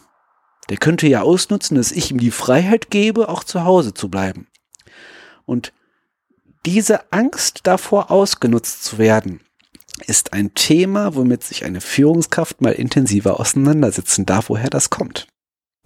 Also im Endeffekt dürfen Unternehmer mit Führungskräfte sowas wie emotionale Intelligenz sich mit befassen, sich mit ihrem Perfektionismus und ihren Erwartungshaltungen befassen, sich mit dem Thema Wertschätzung und Genügsamkeit befassen, gesunde Gelassenheit was ist Gelassenheit? Auch Achtsamkeit und Co. Das sind die Themenbereiche bis hin zu sowas wie gewaltfreie Kommunikation. Das sind die Themenbereiche, die für Führungskräfte sehr interessant sind oder werden. Klar, wenn eine Führungskraft einen Burnout hatte, dann lernt die das durch die Krise. Die Wahrscheinlichkeit, dass er aber wieder Führungskraft wird, ist ziemlich gering. Ja, ist so. so. Also auch nur ein kleiner Bruchteil. Die wenigsten von den Leuten, die einen Burnout bekommen, kommen wieder in ihren alten Job hinein. Weil sie, weil sie es nicht wollen? Nee, weil sie es, also erstens, weil sie es nicht wollen und zweitens, weil sie es nicht können, weil sie das Spiel nicht mehr mitspielen wollen, weil sie, wenn sie verstanden haben, was sie da die ganze Zeit gemacht haben, sind die sehr zufrieden mit einem Job ohne Führungsebene. Und ich kenne sehr viele Mitarbeiter, die wollen keine Führungskraft werden, weil die mögen das, was sie machen. Und die werden hervorragende Führungskräfte, weil die eine gute Haltung mit sich bringen, aber die, die wissen, was das für ein Spiel mit sich bringt und wem sie dann, dann doch alles recht machen müssen und nicht und was da teilweise auch für Druck gemacht wird, insbesondere auf diesen Mittelebenen, wo dann, wo man als Führungskraft Leute unter sich hat und über sich hat. Das sind die, das sind, die sind höchst anfällig für Burnout. Also Burnout war nicht lange, lange durchaus auch diese typische Manager-Depression. Definitiv. Ähm, und mit gutem Grund, würde ich mal behaupten. Und ich finde, das, das ist irgendwie traurig, oder? Von Leuten, die es dann durchleben, die merken, was sie da tun und sagen, hey, jetzt, sie wollen es jetzt anders machen und sie da nicht die Chance bekommen, weil da ist es ja gerade, hey, sie, sie haben jetzt, sie haben es durchgemacht und könnten jetzt eine bessere Führungskraft sein und gucken, dass sie besser auch mit sich selbst und mit ihren Mitarbeitern umgehen können. Und da gibt es so wenig Unternehmen, die ja, das versuchen. Und, und ich muss sagen, da bin ich vielleicht sehr optimistisch, vielleicht sogar ein bisschen idealistisch. Ich denke, dass es sehr, sehr, sehr viele Menschen und Unternehmen gibt, auch Führungskräfte, die es eigentlich anders wollen. Und ja, es gibt, es gibt genügend, die es nicht wollen, denen es wirklich nur darum geht, hey, stimmen die Zahlen. Aber ich denke, ja, viele wollen es eigentlich. Wenn man sie fragt und sie sind auch davon überzeugt, dann, ja, dann müssen die Zahlen aber doch irgendwie wieder stimmen. Weißt du, dann orientiert man sich.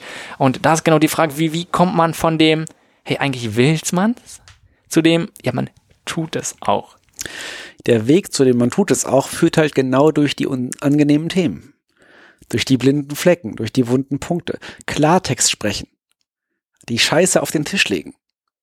Also den Narzissmus thematisieren, den Führungskräfte häufig mit sich bringen. Also als Führungskraft, jemand, der sich viel durchgebissen hat, die Wahrscheinlichkeit, dass der irgendwann da oben landet, ist ziemlich groß. Die Wahrscheinlichkeit, dass er nach drei, vier Jahren aber wieder weg ist, auch ziemlich groß. Also die, die Verweildauer auf einer Führungsposition ist häufig so kurz, dass es der Führungskraft wichtiger ist, Stärke zu zeigen, als wirklich Verantwortung für das Unternehmen zu übernehmen. ist ja auch ein spannender Bereich. Also ich versuche das mal zu erläutern. Nehmen wir an, es gibt den Glaubenssatz, ich muss stark sein. Und es gibt den Glaubenssatz, ich darf schwach sein. So, jetzt bin ich eine Führungskraft, die glaubt, ich muss stark sein. Daraus resultiert sowas wie, nicht nach Hilfe zu fragen, weil ich muss ja stark sein, nach Hilfe fragen ist ja schwach. So zu tun, als wenn man alles wüsste, ist stark. Äh, zu sagen, ich weiß es nicht, wäre schwach. Also ich muss ja stark sein, also ich weiß es. Ich weiß alles. Oder auch dieses, ich habe einen Fehler gemacht, wird nicht zugegeben. Also er wird tendenziell Fehler unter den Teppich kehren. Das heißt, dass er stark wirkt, ist ihm erst einmal wichtiger als das große Ganze, weil nicht nach Hilfe fragen zu können, keine Hilfe annehmen zu können und Fehler nicht zuzugeben, das ist ziemlich teuer und kostet echt viel Zeit. Das heißt, er übernimmt nicht die Verantwortung, sondern Hauptsache, er steht im guten Bild da und hat möglicherweise auf seiner Karriereleiter die Chance, noch ein bisschen höher zu kommen. Jetzt gibt es den anderen, der sagt, ich darf schwach sein. Derjenige, der sagt, ich darf schwach sein, dem wird es leichter fallen zu sagen, ich habe da einen Fehler gemacht, kannst du mir mal helfen oder ich weiß es nicht. Und er nimmt Verantwortung dafür, dass er mal etwas nicht weiß oder mal einen Fehler gemacht hat. Das heißt, nehmen wir das Beispiel Fehlerkultur. Er macht einen Fehler und sagt, ich habe einen Fehler gemacht, kannst du mir mal helfen? Total konstruktiv, total sinnvoll, total zeit- und geldsparend. Und derjenige glaubt, ich muss stark sein, wird sagen, ich habe keinen Fehler gemacht, ich war das nicht, alles gut, unter Teppich kehren, weitermachen. Und das ist teuer. Also, jetzt könnte man überlegen, inwiefern es auch als Führungskraft von der Grundhaltung her sehr sinnvoll wäre, Schwäche zu zeigen, auch als Vorbildfunktion vor den Mitarbeitern, dass die Menschlichkeit wieder sinnvoll wird. Menschen, ihr dürft menschlich sein und auch ich mache Fehler genauso wie ihr. Aber in Unternehmen ist eher so, die Führungskraft ist stark und wir haben dieses Rollenmuster, was so eine typische Vaterposition häufig ist. Ich muss stark sein, ich muss ein gutes Vorbild sein, alles immer richtig machen, damit alle anderen auch alles richtig machen. Ähm, und da steckt, glaube ich, meiner Meinung nach der, wie sagt man so schön? Verbesserungspotenzial? Ja, das war jetzt, ich wollte auch was mit Hund begraben oder so sagen, aber ja, okay. da ist das Verbesserungspotenzial tatsächlich. Von der Grundhaltung. Ich gehe jetzt natürlich wieder in die Extreme, das eine oder das andere, aber äh, dass Führungskräfte weicher werden dürfen. Weicher zu werden bedeutet Empathie und Sensibilität. Bedeutet Menschlichkeit und Emotion. Ich ist auch gerade diesen Punkt, worüber wir eigentlich die ganze Zeit auch reden, einfach mal menschlich sein, Menschlichkeit ja, genau. zeigen, Menschlichkeit in den anderen sehen, empathisch sein und den Menschen anzunehmen, wie er ist. Und Deswegen, was du gerade gesagt hast, ja. finde ich einen ganz spannenden Punkt, weil die Schlussfolgerung davon ist, jeder kann sofort anfangen, genauso zu handeln. Es ist natürlich nicht einfach. Und ja, äh, wenn man ein gewisses Bild hat und von der Umgebung ein bestimmtes Verhalten belohnt wird, ist es nun mal herausfordernd und schwieriger. Es braucht eine gewisse Courage zu sagen, hey, ich mache. Trotzdem frage ich nach. Ich gehe noch einen Schritt weiter. Es ist nicht nur nicht weit, nicht, nicht einfach, sondern es ist der wunde Punkt, der blinde Fleck bei mir selbst. Also, Selbstoffenbarung. Reden wir kurz über das Thema Selbstoffenbarung für mich in meinem Freundeskreis irgendwann den Schritt zu gehen, zu sagen, ja, wisst ihr was, mir geht es nicht immer gut. Ich habe das und das und ich habe meine Vergangenheit und sich selber schwach zu zeigen und sich zu öffnen, dann macht man sich am stärksten kritisierbar und man ist dann am angreifsten. Das ist der Aspekt der Verletzlichkeit. Und diese Verletzlichkeit und diese Offenheit und diese Schwäche zu zeigen, ist das, was den meisten Menschen am schwierigsten fällt, weil sie ja dann kritisiert werden könnten, was ihr Selbstwertgefühl drückt. Also es ist wirklich schwierig, einen Fehler zuzugeben oder mal nach Hilfe zu fragen, wenn man meint, immer stark sein zu müssen. Ja, und ich weiß nicht, weil ich bin mega Fan davon, Sachen einfach zu machen. Auch da würde ich differenzieren, dass es so stark auf den Kontext abkommt. Weil ganz viele Menschen, glaube ich, die handeln so in einem Umfeld, wo sie ganz andere Signale bekommen. Zum Beispiel mit dem Partner werden sich viele anders verhalten als irgendwie in der Arbeit. Und ich denke, wenn jemand auch von, sag mal, vom Naturell und so auch aufgewachsen ist, zu sagen, hey ja, ich kann zeigen, wenn ich Fehler gemacht habe, ich kann nachfragen und dann kommt der auf einmal frisch in eine Firma und merkt da, äh, äh, die handeln hier anders. Ja. Oder anders, ja. ich habe einen, und das ist auch, wo es sehr, sehr viele Studien gibt, du hast Leute, die oder wo in Teams wirklich gut funktionieren, machen einfach, du hast genau das, was du alles gesagt hast. Die helfen sich gegenseitig, die unterstützen sich, die gestehen Fehler ein. Und da gibt wirklich viel Innovation, viel kreativ. Und dann nimmst du die Leute raus, die vielleicht die Top-High-Performer. Und dann packst du die in ein anderes Team, wo es gar nicht so ist. Bumm, gehen die nach unten. Da funktioniert auf einmal alles gar nicht. Sondern dieser Kontext ist so ja. wichtig. Es gibt ja die Aussage, dass äh, der Krankenstand wechselt zusammen mit der Führungskraft. Also wenn die Führungskraft die Abteilung wechselt, der nimmt quasi seinen Krankenstand mit. Was ja genau das bestätigen würde. Ähm, Jein. Also ja, Gleichzeitig kann ich mir aber auch vorstellen, wenn du eine schlechte Führungskraft hast in einem ein gewissen Umfeld und dann geht dir auf einmal vielleicht ein anderes Unternehmen oder selbst eine andere Abteilung, kann die auf einmal ganz anders funktionieren. Wenn die mich auf einmal das selbst das Gefühl hat, hey, ich, ja, ich muss nicht unbedingt immer die bestimmten Zahlen machen, sondern ja klar wird darauf geachtet, dass ich irgendwie ne, bestimmte Kennwerte erreiche und dahin was mache, aber es geht viel mehr um den Prozess und es geht viel mehr darum, was zu lernen und im Team was zusammenzuarbeiten. Es geht nicht darum, mal diesen schnellsten Weg zu machen, dann kann die auf einmal sagen, hey ja, ich kann ganz anders handeln. Und das ist, glaube ich, ja genau, dieses, ich glaube, dass das, was sinnvoll und zielführend ist, ist das Gefühl zu entwickeln, entweder jetzt von außen, dass man irgendwie das Gefühl hat, hier darf ich das, oder für sich selber zu entscheiden, ich darf das. Also zum Beispiel, ich darf schwach sein. Nur als Beispiel. Und ähm, dass das möglicherweise viel stärker ist als der Gedanke, ich muss stark sein. Also dieses, ich darf ruhig machen. Ich darf auf Qualität achten. Ich darf Pause machen. Ich darf pünktlich Feierabend machen. Ich darf mir Zeit nehmen für mein eigenes Wohlbefinden. Und ich darf auch, wenn es mir mal nicht so gut geht und ich krank bin, einfach zu Hause bleiben.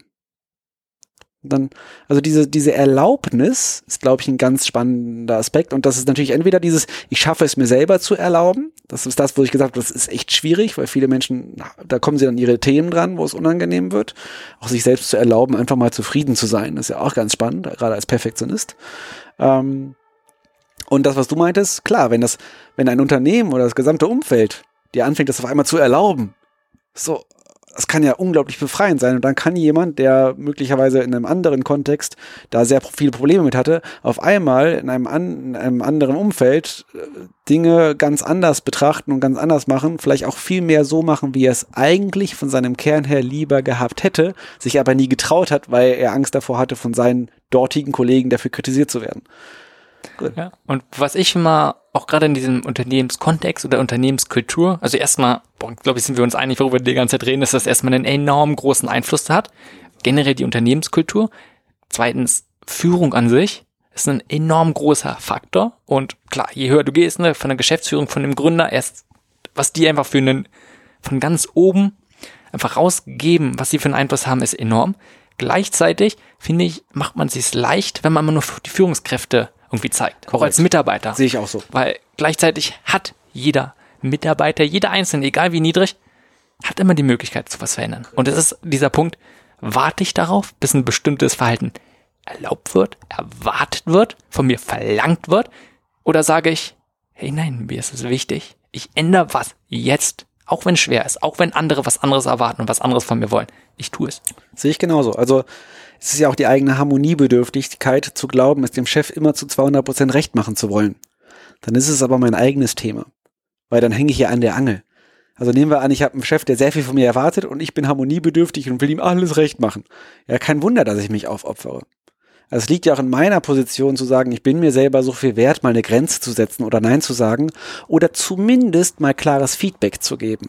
Auch das ist ja ein Phänomen, dass es durchaus Mitarbeiter gibt, die es nicht schaffen, ihrem Chef mal klar zu sagen, wie es ihnen geht, weil sie glauben, dass das, sie das nicht machen dürften.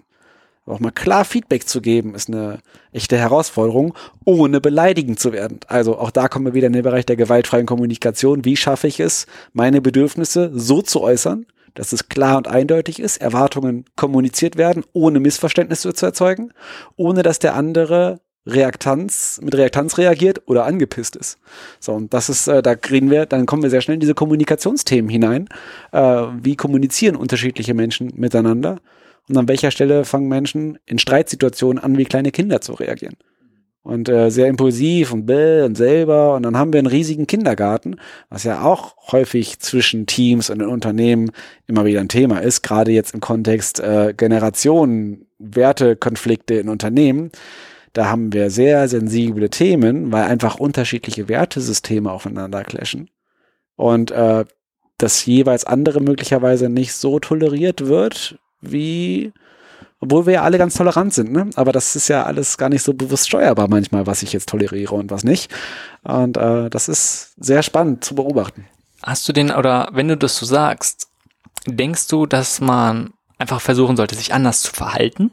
Denn letztendlich machen wir uns nichts vor, in vielen Sachen wird nun mal auch ein bestimmtes Verhalten belohnt. Und manche, die wollen kein Feedback. Die wollen, dass du das machst. Ne? Also äh, machen wir uns nicht vor, es ist so. Du sollst das machen und du sollst kein Feedback geben und nicht nachfragen. Es wird nicht erwartet von dir, dass du etwas besser, besser machst oder anders machst. Und da denke ich, da reicht es nicht zu sagen, man kommuniziert anders, man macht anders, sondern irgendwie geht es auch erstmal darum, zu gucken, okay, was will man überhaupt?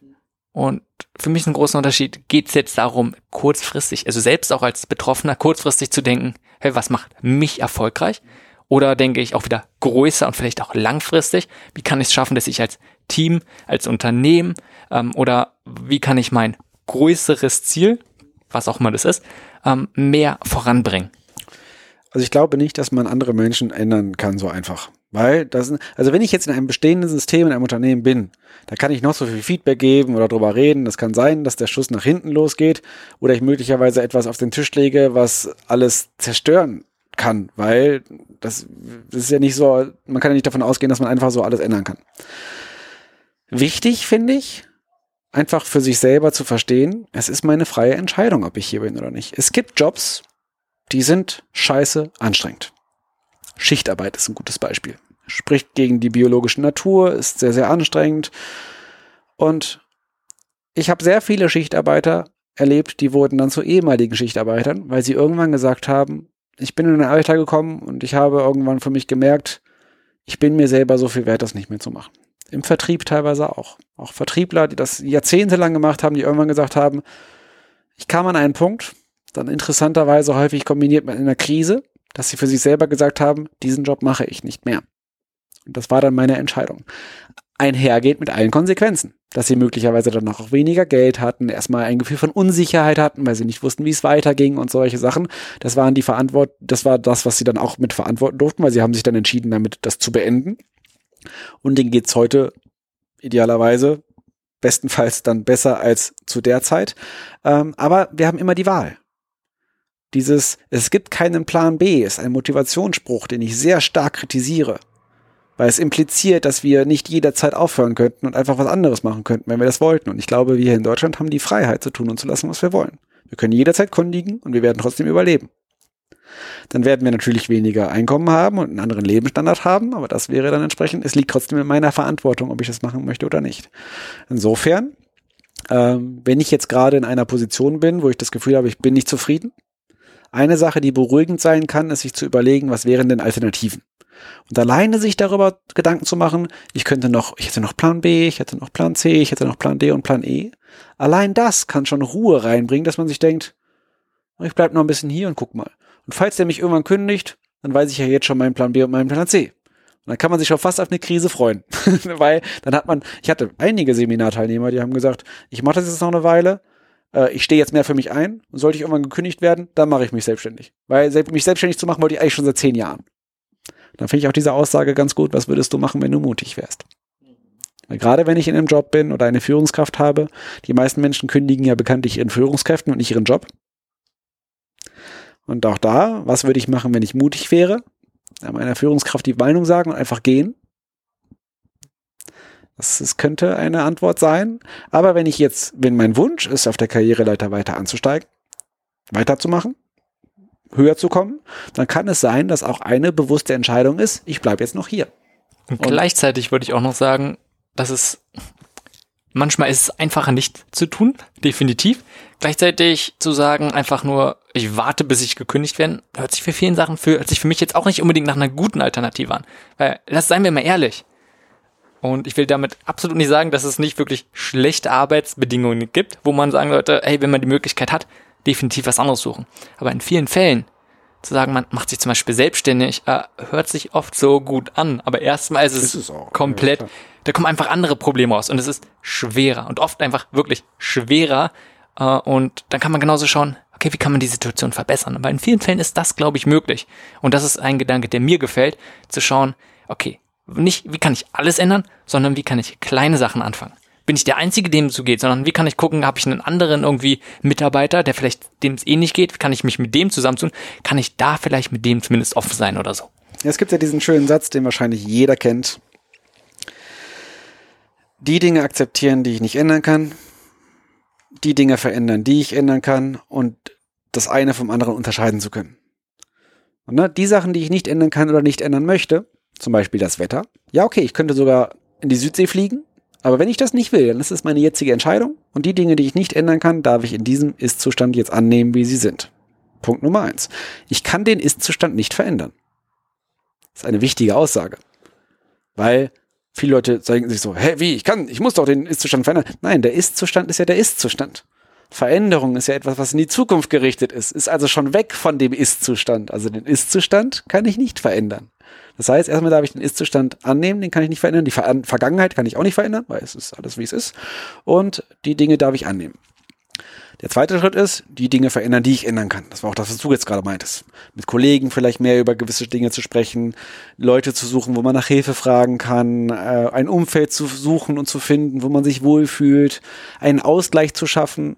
Äh, und es gibt auch Jobs, die macht man als Mittel zum Zweck, um das Geld zu haben, um dann entsprechend am Feierabend oder am Wochenende eine schöne Zeit zu haben. Und ich finde das auch legitim. Das ist nicht richtig oder falsch. Also es gibt auch viele Jobs, die sind nicht geil und die sind nicht toll und die sind auch irgendwie nicht besonders sinnstiftend. Und es gibt trotzdem Menschen, die machen das und sind damit zufrieden, weil sie dann ihr tägliches Brot verdienen und gut ist. So. Und ich glaube auch nicht, dass jeder Mensch immer perfekt zufrieden sein muss. Ich glaube, das ist auch ein Anspruch, der irgendwie sehr weit hergeholt ist. Dieses, wir müssen uns nicht mal alle selbst lieben. Ich glaube auch erstens, dass die wenigsten es tun und zweitens glaube ich auch, dass der Anspruch, dass wir uns immer selbst lieben sollten, sehr weit hergeholt ist, wenn wir überlegen, dass wir sehr viele Menschen haben mit selbsthassenden Gedanken. Okay, aber finde ich erstmal interessant, also, weil ich finde es schon erstrebenswert, dass alle Menschen irgendwie glücklich sind, ob sie es sind oder nicht, ist ja immer noch eine andere Sache, ob zu sagen, hey, alles ist schlecht, wenn sie es nicht sind, aber das erstmal als etwas zu sehen, als etwas erstrebenswertes zu sehen, finde ich erstmal gut. Ja, wobei das ja Gedanken, das ist ja ein Gedankenfehler mit drin. Also dieses, ich soll jetzt zufriedener sein. Nur weil etwas erstrebenswert heißt nicht, dass es so sein muss, oder? Ich weiß nicht, aber das ist, also ich finde ja, also wenn ich mit meiner Unzufriedenheit jetzt im Reinen komme, dann bin ich damit in Frieden, also zufrieden. Ich kann auch zufrieden sein mit Unzufriedenheit. Also verstehst du der Gedanke? Verstehe, was, dieses, was. dieses Streben nach mehr Zufriedenheit macht unzufrieden. Und deswegen ist dieses Annehmen von dem, was ist, ist meiner Meinung nach die Grunddefinition von Zufriedenheit und in Frieden sein mit. Ich finde auch eine sehr schöne Definition von Liebe ist einfach nur Annahme. Ich nehme das an, was gerade ist, ohne es als gut oder schlecht zu bewerten. Selbst bei Emotionen. Ich halte es für sehr kritisch, dass es, dass Emotionen in gute und schlechte oder in positive und negative Emotionen kategorisiert werden. Es gibt angenehme und unangenehme Emotionen, ja. Aber zu glauben, dass es positive und negative gäbe, obwohl jeder Mensch alle hat, dann fühlt man sich schon schlecht, wenn man jetzt gerade glaubt, eine Emotion zu haben, die negativ sei und die man glaubt nicht haben zu dürfen. Also da impliziert sowas wie, du sollst keine Angst haben, du brauchst keine Angst zu haben und Männer dürfen nicht weinen und Indianer kennen keinen Schmerz. Ich glaube, dass wir alle Schmerz fühlen dürfen, dass wir alle äh, Angst haben dürfen, dass wir alle Neid und Gier und Schuldgefühle und Schamgefühle. Ich glaube, das Leiden, gibt's auch, ein, du hast vorhin vom Buddhismus gesprochen, Leiden entsteht erst durch den Widerstand, dass ich glaube, dass es nicht da sein dürfte. Also Schmerz plus Widerstand ist Leid. Leid minus Widerstand ist nur der Schmerz. Und der Schmerz darf da sein. Ich verstehe sehr, woher du kommst und stimme den vielen Sachen zu. Gleichzeitig denke ich schon, dass es positive und negative Sachen, auch Emotionen gibt. Weil letztendlich klar kann man sagen, es ist erstrebt, okay, warte, nicht erstrebenswert, nicht das Leute. Ja, das ist, äh, ja nee, ist, ist, letztendlich geht's da, ich verstehe auch wieder, worum es geht und so wie du sagst, bin ich auch bei dir. Aber wenn man sagt, jeder ist, wenn man erleuchtend ist, dann ist es sicherlich so und dann macht man diese Unterscheidung nicht mehr so. Aber solange man es nicht ist, lebt man nun mal oder leben wir auch in einer dualistischen Welt. Es gibt nun mal Sachen, die wir gut finden und schlecht. Ich glaube, wir Menschen von unserer Natur aus bewerten wir Sachen. Und ein großer Punkt, gerade im Buddhismus, ist es ja auch zu sagen, hey, muss es so sein? Wir können es irgendwie nicht bewerten. Es ist erstmal etwas Subjektives, ähm, aber trotzdem leben wir in dieser Welt nun mal. Und weißt du, genau, was ich meine? Ja, also weg, wir sind wieder, wir waren wieder gerade in dieser theoretischen Perspektive, aber erst einmal ist es ja so, dass wir die Dinge bewerten, wie wir sie tun und Erwartungen und Ansprüche und so weiter haben. Und finde ich auch gar nicht schlimm, denn gleichzeitig das bedeutet es für mich nicht zu sagen, hey, es darf nicht sein. Ich kann auch sagen, ja, ich finde etwas, wenn ich sehr traurig bin oder auch Schmerz, eher etwas Negatives und etwas, was ich sage, hm, finde ich nicht schön. Heißt nicht, dass ich es gar nicht haben darf. Nee, nee. Ich finde immer nur, in dem Moment, wo ich etwas habe, was einen Leidensdruck erzeugt, was mich in eine Richtung drückt, die mich langfristig unzufrieden macht, halte ich es für sinnvoll, sich be dessen bewusst zu machen und sich damit zu befassen. Nochmal zu dem Thema, wir haben alle unsere Erwartungen, wir haben alle unsere Bewertungen und auch ich denke in Schwarz und Weiß und in Gut und Schlecht. Und ich, es gibt gewisse Dinge, die im Wesen ich verurteile. Es gibt auch Menschen, die ich verurteile. Und es gibt Dinge, die ich auch nicht tolerieren kann. Auch wenn ich weiß, dass ich wesentlich entspannter und gelassener wäre, wenn ich es tolerieren würde. Es ist aber alles in einem Maßen, wo ich sage, das ist vollkommen normal und richtig und sinnvoll und macht mich jetzt auch nicht kaputt. Und in dem Moment, wo ich aber ständig frustriert wäre über die Welt und über das, was mich da konfrontiert und es mir immer schlechter gehen würde, dann würde ich es für sehr sinnvoll halten, mich mit dieser Sache, die mich so frustriert und mich so traurig macht, intensiv auseinanderzusetzen und mir bewusst zu werden, wo das herkommt. Also bei allem, was ich bisher hier gesagt habe, wo ich natürlich auch merke, wo dann Widerstand entsteht. Äh, relevant immer erst dann, wenn der Leidensdruck, also auch veränderungswürdig, immer erst dann, wenn der Leidensdruck da ist. Wenn ich keinen Leidensdruck habe, dann darf ich genauso weiterleben, wie ich gerade bin. Und dann ist auch nichts, offensichtlich nichts falsch, weil wer soll beurteilen, ob das, was wir machen, jeder individuell gerade richtig oder falsch ist. So kann ja keiner beurteilen. Also weder ich noch du kann sagen, das, was du gerade machst, ist richtig oder falsch. Jetzt kann man sagen, das könnte jetzt eine kritische Entwicklung sein und diese Geschichten. Oder wenn es zum Leidensdruck mit sich bringt, dann macht es Sinn, sich damit auseinanderzusetzen. Aber auch ich habe wirklich keinen Anspruch auf Wichtigkeit. Ich sage auch immer, glaubt mir nichts, was ich erzähle. Aber ich glaube dann, wenn ich merke in mir drin, so, ah, das macht gerade was mit mir, dann könnte was dran sein. Und dann macht es Sinn, drüber nachzudenken. So, deswegen hast du vollkommen recht. So, wir sind in einer dualistischen Welt. Wir haben einen Leistungsanspruch. Wir haben äh, Selbstwert abhängig von Leistungsfähigkeit. Ich glaube, das ist vollkommen normal. Also wenn ich mal nicht so gut funktioniere und einen Fehler gemacht habe oder einen scheiß Tag hatte und einen schlechten Vortrag gehalten habe, dann ist das doof. Und wenn ich doch nur auf dem zweiten Platz und nicht auf dem ersten Platz gelandet bin bei irgendeinem Award, dann wäre das auch doof gewesen. Und jetzt darf ich froh sein, dass ich einen Preis gewonnen hatte letzte Woche und merke dann so, ja, mein Ego und das sprüht und ich denke mir, oh, geil, geil, geil. Und gleichzeitig weiß ich aber, einmal tief durchatmen. Es fühlt sich total geil an, die Seele und das Ego poliert zu bekommen. Aber Vorsicht. Weil das ist immer auch nur ein Ego und da wird etwas bewertet und äh, gelobt und gefeiert, was nicht du selbst bist. Es ist deine Leistung, die bewertet wird, aber nicht dein Wesen und es hat nichts mit deinem Selbstwertgefühl zu tun, wenn du gerade gefeiert wirst für etwas, was du geleistet hast. Und das finde ich noch wichtig zu trennen.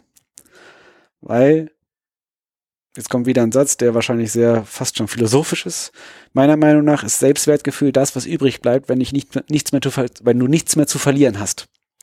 Also in dem Moment, wo alles, worüber du dich definierst, dein schöner Körper, deine Jugend, dein Job, deine Frau, deine Familie, wenn das alles wegfallen würde und du würdest alleine sein, das Gefühl, was dann übrig bleibt, das ist das Selbstwert. Und ich glaube, bei uns allen ist es ziemlich schlecht in dem Moment. So, weil wir dann halt nichts mehr haben, keine Säule mehr haben. So, und dann sind wir nur noch allein und wenn wir jetzt über die anderen Dinge definieren, dann ist es halt logischerweise ein Fremdwert, weil wir definieren uns ja über die anderen Dinge aber nicht durch unser eigenes Wesen, unabhängig von unserem Aussehen auch. Finde ich wichtig. Also Selbstwert über sein Aussehen zu generieren, ist ja auch gut über seine Jugend, aber wenn man jetzt, ich glaube, alte, kranke, schwache und hässliche Menschen sind echt gute Vorbilder in dem Moment, wo die zufrieden sind. Und dann sind sie bessere Vorbilder als irgendjemand, der gerade auf einer fetten Bühne steht und Millionär ist und irgendwie ein Audi R8 fährt oder so. Ich finde es sehr interessant äh, und ich glaube, wir sprechen jetzt aus sehr vielen Hinsichten gerade um Glaubenssätze, auch gerade im Identifikation, aber auch letztendlich irgendwie auch, was macht uns Menschen aus? Weil ich würde dagegen halten auch. Letztendlich, ja, was macht uns, oder die Frage stellen, was macht uns Menschen denn aus? Und ist so schön, dass wir jetzt vom Unternehmen wieder weg und wieder zum alten Thema, das irgendwie viel interessanter ja, das scheint uns gerade interessant. Aber auch, ich finde es mich, also erstmal finde ich es im Unternehmenskontext, ist das so relevant, genau solche Sachen auch, ähm, weil für mich würde es jetzt nicht nur Selbstwert, das ist eine Sache, was, womit identifiziere ich mich selbst natürlich auch, aber klar, womit identifiziere ich mein Selbstwert oder was macht das aus? Äh, aber wir haben jetzt über viele Sachen schon wieder gesprochen, über wie ähm, ein Bedürfnis zum Beispiel nach Anerkennung ist es auch und für, und für mich ist es nicht nur eine Sache von Ego, sondern hey, es ist nun mal auch irgendwie ein Bedürfnis von Menschen anerkannt zu werden. von Menschen ein, ein Gefühl von, ich bin von anerkannt zu werden und von, aber auch von, äh, sagen, von, von Menschengruppen dazuzugehören. Also ein Gefühl von Dazugehörigkeit. Und ich denke, das ist ein sehr, sehr stark verankertes, einfach Bedürfnis, was jeder Mensch irgendwie hat. Und ich denke, das macht uns Menschen noch irgendwie aus. Darf ich aus auf meine gewohnt provokante Art Klar. beantworten? Ähm, auch wieder im Kontext Unternehmenskultur, weil es gut passt. Nehmen wir an, der Mitarbeiter wünscht sich von seinem Chef Wertschätzung. Oder auch in der Partnerschaft. Sag mir, dass ich wertvoll bin. Liebst du mich? Sag mir, dass du mich, sag mir, dass du mich liebst. Dieses, das, ein Bedürfnis zu haben, hat auch was von brauchen. Ich brauche das. Logisch, es ist ein Bedürfnis, also brauche ich das. Und diese, beim, hinter einem Bedürfnis steckt auch die Bedürftigkeit. Und bedürftig zu sein gegenüber seinem Chef, dass er mir sagt, dass ich wertvoll bin, ist eine Abhängigkeit. Dieses, bitte sag mir, dass ich wertvoll bin, weil ich glaube es mir selbst nicht. Und das ist eine Haltung von einem Kleinkind. Dieses Anerkennung, Zugehörigkeit, Wertschätzung, Aufmerksamkeit ist ein ganz kindliches Bedürfnis. Deswegen stimmt es. Ja, es ist ein Bedürfnis, was jeder in uns ganz tief in uns drin steckt. Ich halte es aber auch für unglaublich wichtig, das irgendwann nicht mehr zu brauchen und eine gewisse Ruhe und ein gewisses Standing zu haben, ist nicht mehr allen Leuten recht zu machen. Jetzt kommen wir wieder in die Extreme hinein, nicht mehr auf jeder Hochzeit zu tanzen. Durchaus ist ruhig zu bleiben, wenn man auch mal kritisiert wird. Für seine eigene Meinung zu stehen, auch wenn viele andere es vielleicht nicht tun. Und eben nicht immer dazu zu gehören und wie, und auch Angst davor zu haben, gemobbt zu werden und diese Geschichten. Deswegen, wenn es wieder extrem wird, ich irgendwie nur mir ständig Gedanken mache, was kann ich anderen Leuten denn jetzt Gutes tun? Deswegen auch dieses, sein bis zum eigenen Lebensende versuchen, den eigenen Eltern recht machen zu wollen. Damit die mir sagen, dass ich das richtig mache, damit ich gelobt werde und Anerkennung bekomme, ist immer noch die Haltung von dem Kleinkind. Wenn ich dann aber auf die Fresse falle und damit aufhöre und nach meinen eigenen Bedürfnissen, nach meinen eigenen Wünschen frage und das aufhöre, meinen Eltern recht zu machen, vielleicht ist das der Punkt, wo Menschen dann auch mal irgendwie gewisses Erwachsensein erreichen und irgendwie sagen, okay, was ist mir denn jetzt wichtig? wofür möchte ich denn stehen? Und deswegen ist dieses Bedürfnis nach Anerkennung, Zugehörigkeit, Wertschätzung wichtig, sinnvoll und auch absolut menschlich und normal. Aber wenn es ein gewisses Extrem erreicht, wo ich mich selbst verliere, dann wird es problematisch. Klar, viele Sachen, die extrem werden, ja, sind problematisch. Das ist ja das ich, würde, also ich, ich sehe, woher du kommst. Ähm, ich, ich sehe es gleichzeitig wieder ein bisschen anders. Weil erstmal bin ich immer ein großer Fan zu sagen, man sollte sein, und das ist das, was du sagst, sein Selbstwertgefühl sollte nie von anderen Menschen abhängig sein. Das finde ich, das ist, das ist ja, worum es geht. Und das hat für mich nichts mit extrem zu tun, sondern das ist, finde ich, auch wieder was Erstrebenswertes. Gleichzeitig. Oh, aber da sind wir uns ja einig, dass im Idealpunkt, ja, genau. aber genau. in einem gewissen Alter, als Jugendlicher normal, als Kind ist man abhängig von seinen Eltern. Dementsprechend macht man das, was richtig ist und versucht Strafen zu vermeiden, möchte Liebe bekommen, Aufmerksamkeit bekommen absolut sinnvoll und irgendwann ist es sinnvoll, wenn man das nicht mehr tut. Genau, einfach. Ähm, ja, gleichzeitig sehe ich, weil du hast von Bedürfnis und Notwendigkeit gesprochen, erstmal, auch das sehe ich nicht als was Schlechtes oder was es als abzulegen gibt. Weil letztendlich ich habe hab nicht gesagt, dass es ich, schlecht Ja, ich weiß, äh, ich weiß schon, aber letztendlich sind wir erstmal, ich vergleiche es mal ein bisschen mit Wasser oder Essen. Brauchen wir auch, wir sind auch davon abhängig. Sind wir. Und Absolut. genauso ähm, ist die Frage, oder was auch wieder die Frage, was macht uns Menschen aus? Wenn wir mal ein systemisches Menschenbild einfach nehmen, ähm, sind wir abhängig von anderen Menschen. Wir sind nur in Interaktion und mit anderen Menschen menschlich. Das macht uns ein nicht nur Bio, Psycho, sondern auch noch soziales Korrekt. Wesen. Und jetzt wird es nämlich spannend, weil das sehe ich ja genauso, weil das ist vollkommen normal. Äh, wir sind alle abhängig von anderen Menschen. Wir sind abhängig von Systemen, wir sind abhängig von Dingen, die uns beeinflussen. Jeder Mensch wird irgendwie jeden Tag mit 10.000 Werbebotschaften konfrontiert und so weiter und so fort. Und dieses Menschen sollen aber alle unabhängig sein voneinander, ist ja auch so ein Credo, wo, was irgendwie häufig gerufen wird, wo ich aber auch sage, ist auch Quatsch, wenn man das extrem betrachtet, weil wir sind ja alles abhängig voneinander. Und wir Zugehörigkeit und soziale, also soziale Gesundheit ist ein Grundbedürfnis. Also wenn man Kindern keine Aufmerksamkeit schenkt, dann gibt es viele Experimente, die durchaus zeigen, dass es passieren kann, dass Kinder dann sterben, wenn man nicht mit ihnen spricht und ihnen keine Wertschätzung schenkt. Und Menschen in Isolationshaft, die alleine weggesperrt werden, die werden krank und die werden verrückt und so weiter und so fort. Also dieses Gemeinsamkeit und Miteinander sein und da kommen wir wieder zum richtig zum Punkt Menschlichkeit. Also dieses wir sind eine Gemeinschaft und wir arbeiten zusammen, wir greifen uns miteinander unter die Arme, wir passen aufeinander auf, wir unterstützen uns gegenseitig und wir werden nicht alle in eine Box gesteckt und funktionieren wie so ein Roboter, weil wir eben ein Aspekt, der uns von Maschinen unterscheidet, ist, wir sind sozial und haben Emotionen und wir haben eine Psyche, die nicht funktioniert, wenn sie, wenn gewisse Dinge einfach ausgeblendet werden. So, deswegen bin ich auch da vollkommen bei dir. Mhm. Um mal so ein bisschen den, so langsam zum Abschluss zu kommen und vielleicht auch einen gewissen roten Faden noch probieren aufrechtzuerhalten, äh, denke ich, dass, ich sag mal, die, wenn wir mit den ganzen Themen, über die wir jetzt gesprochen haben, sind jetzt aus sehr, sehr, sehr vielen Richtungen, aber geht viel ja, um Menschenwerten, Glaubenssätzen, um Umgang mit Bedürfnissen, aber auch gerade dieses Ausloten zwischen Erwartungen von außen, aber auch was will ich und was ist auch normal. Und da finde ich es ganz wichtig, sich zu sagen, ja, es gibt auch kein richtig oder falsch, was wir schon hatten. Und viele Sachen sind auch einfach widersprüchlich, weil man, man hat vielleicht verschiedene Wünsche, verschiedene Bedürfnisse und da gibt's nicht den perfekten Weg oder auch den richtigen Weg, sondern ja, dann macht vielleicht manchmal das eine mehr und dafür hat es dann neg negativer oder limitierende Auswirkungen auf was anderes. Und einfach, wenn man sich diese Sachen bewusst wird und es ist ständig alles ein irgendwie immer ein gewisser Kompromiss. Also jeder Mensch lebt in, ein, in einem Spannungsfeld zwischen unterschiedlichen Bedürfnissen und Erwartungen ständig, durchgehend. Dadurch resultiert aber als allererstes, Menschen sind nicht dumm. Also Menschen für andere Prioritäten zu verurteilen, für andere Verhaltensweisen zu verurteilen, obwohl man deren deren Spannungsverhältnisse gar nicht beurteilen kann als Externer, weil man gar nicht weiß, was in diesen Menschen vor sich geht. Das halte ich für kritik, kritisierbar.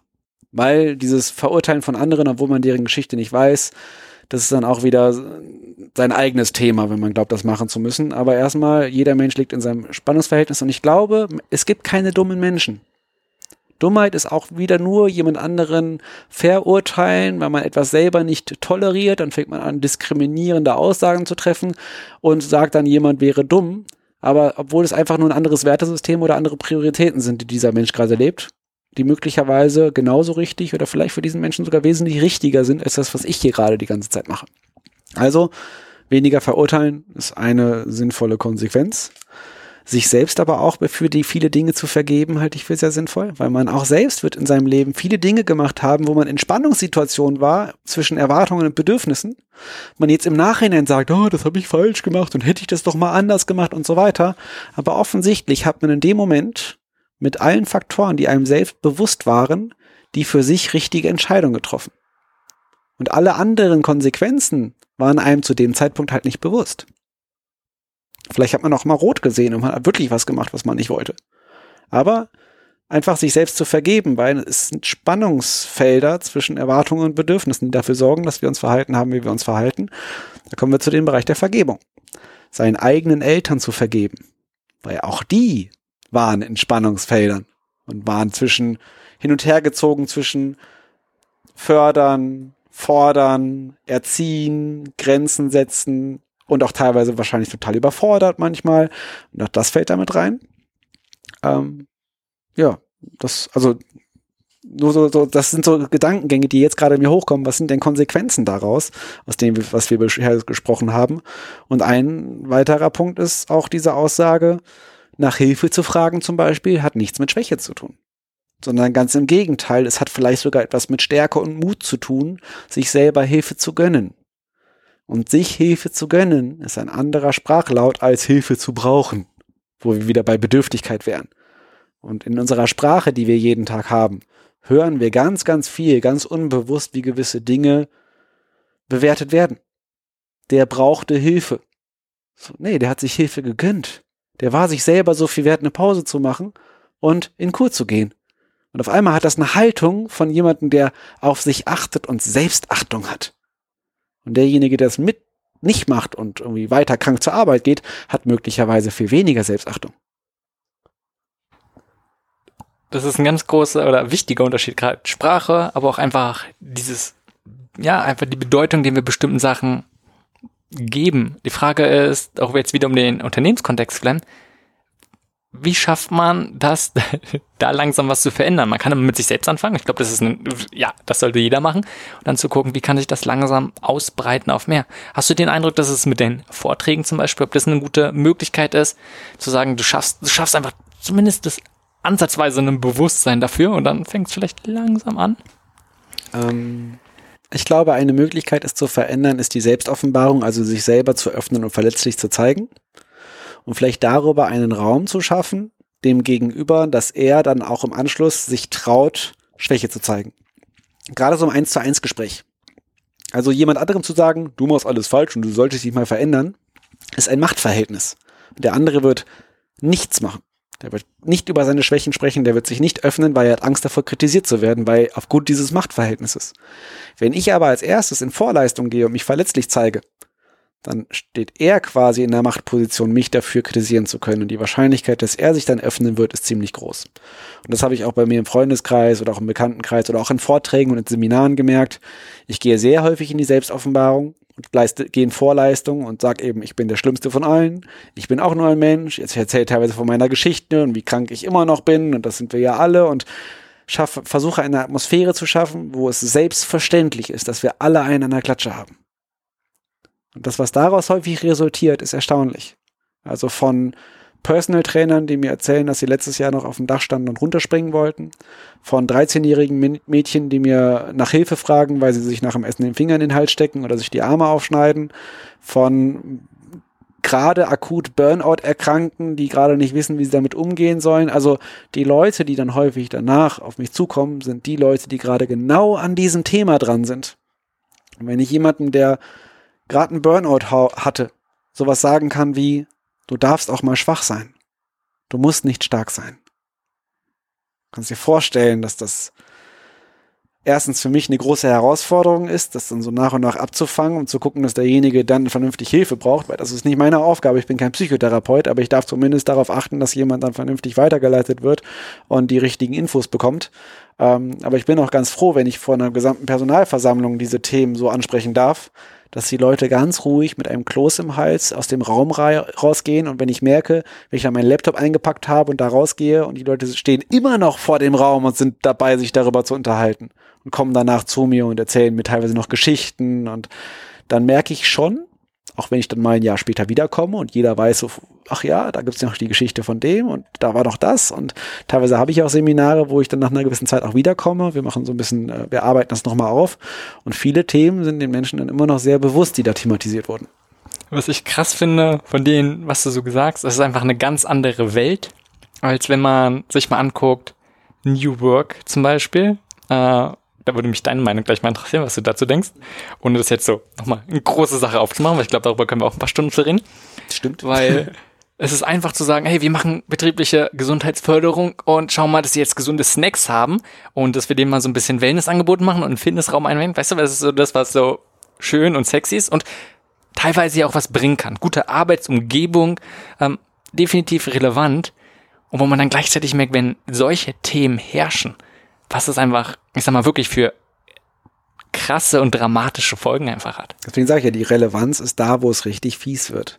Und nicht bei einem Obstteller und auch nicht bei gesunden Snacks. Natürlich ist ein Fitnessraum cool. Aber was passiert? Die Leute, die schon immer Sport gemacht haben, gehen dahin. So.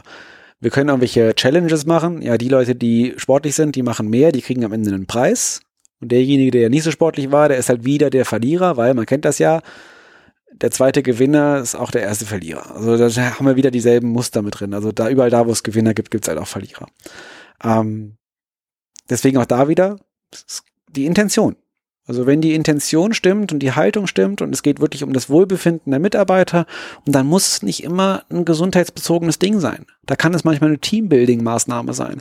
Da kann es auch mal ein gemeinsamer Ausflug ins Phantasialand sein oder keine Ahnung. Also irgendwas, wo einfach, wo man sich darüber Gedanken gemacht hat, was könnte den Mitarbeitern gut tun? Wie kann man das irgendwie zeigen, dass wir uns freuen, dass die hier sind? So.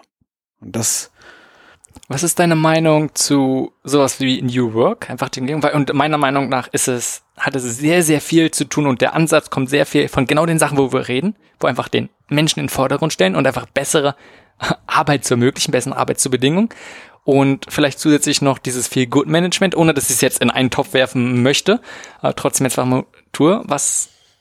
Ich finde es ich find's, äh, tendenziell eine sinnvolle Bewegung, weil es die, die Probleme, die dabei entstehen, sind auch relevante Themen. Also ich finde insgesamt sinnvoll, weil es wird dann Mitarbeiterzufriedenheit, auch die ganze neue, also diese Generation und Wertesysteme, dieser Clash, der aktuell ist, auch die Konflikte, die daraus entstehen, entstehen. Wir haben ja sehr viele junge Leute, denen das Geld gar nicht mehr so wichtig ist die einfach nur eine schöne Arbeitsatmosphäre haben wollen, wo es einfach andere Dinge sind und die Sinnhaftigkeit ja ein großes Thema. Wird. Einfach nur. Einfach nur, genau. ähm, aber ich finde es, also dieses Thema Sinnhaftigkeit bei der Arbeit, und das sind alles Themen, die halte ich für sehr richtig und wichtig und gut. Aber es gibt auch so ein paar Grenzbereiche, wenn es zum Beispiel um ähm, Vertrauensarbeitszeit geht. Vertrauensarbeitszeit klingt immer so schön. Man darf sehr vorsichtig sein, dass Mitarbeiter als Konsequenz nicht mehr arbeiten als vorher. Weil viele Menschen in ihrer Grundpersönlichkeit dann gar nicht mehr abschalten können. Und das ist dann, da wird es dann spannend. Also an welcher Stelle, ich, soweit ich weiß, zeigt die aktuelle Studienlage, dass Vertrauensarbeitszeit im Durchschnitt dafür sorgt, dass Mitarbeiter mehr arbeiten als vorher. Und man kann denen halt noch mehr Aufgaben geben, weil es ja Vertrauensarbeitszeit. So, und wenn das bewusst dann gemacht wird mit der Intention, wir machen jetzt Vertrauensarbeitszeit, weil dann arbeiten die ja noch mehr, dann kommen wir wieder nicht, es geht nicht ums Was, sondern ums Wie und um die Intention. Wenn die Intention ist, wir machen das jetzt, damit die noch mehr machen als vorher und wir reiben uns die Hände und freuen uns wie so ein kleiner Geier, der dann noch mehr Geld bekommt, dann ist es eine sehr falsche Intention noch weiter oder krasser finde ich es nicht nur Vertrauensarbeitszeit, sondern wenn es darum geht, hey, wir haben keine festen Arbeit, äh, Urlaubstage mehr, sondern oh, kannst du für Urlaub nehmen, wie du möchtest, weil dann äh, ja werden es auf einmal nicht mehr, sondern eher dramatisch weniger. Oh, kann ich, also ist teilweise so. Und du hast gerade gesagt, die Intention ist wichtig. Ich denke aber, viele haben eine gute Intention.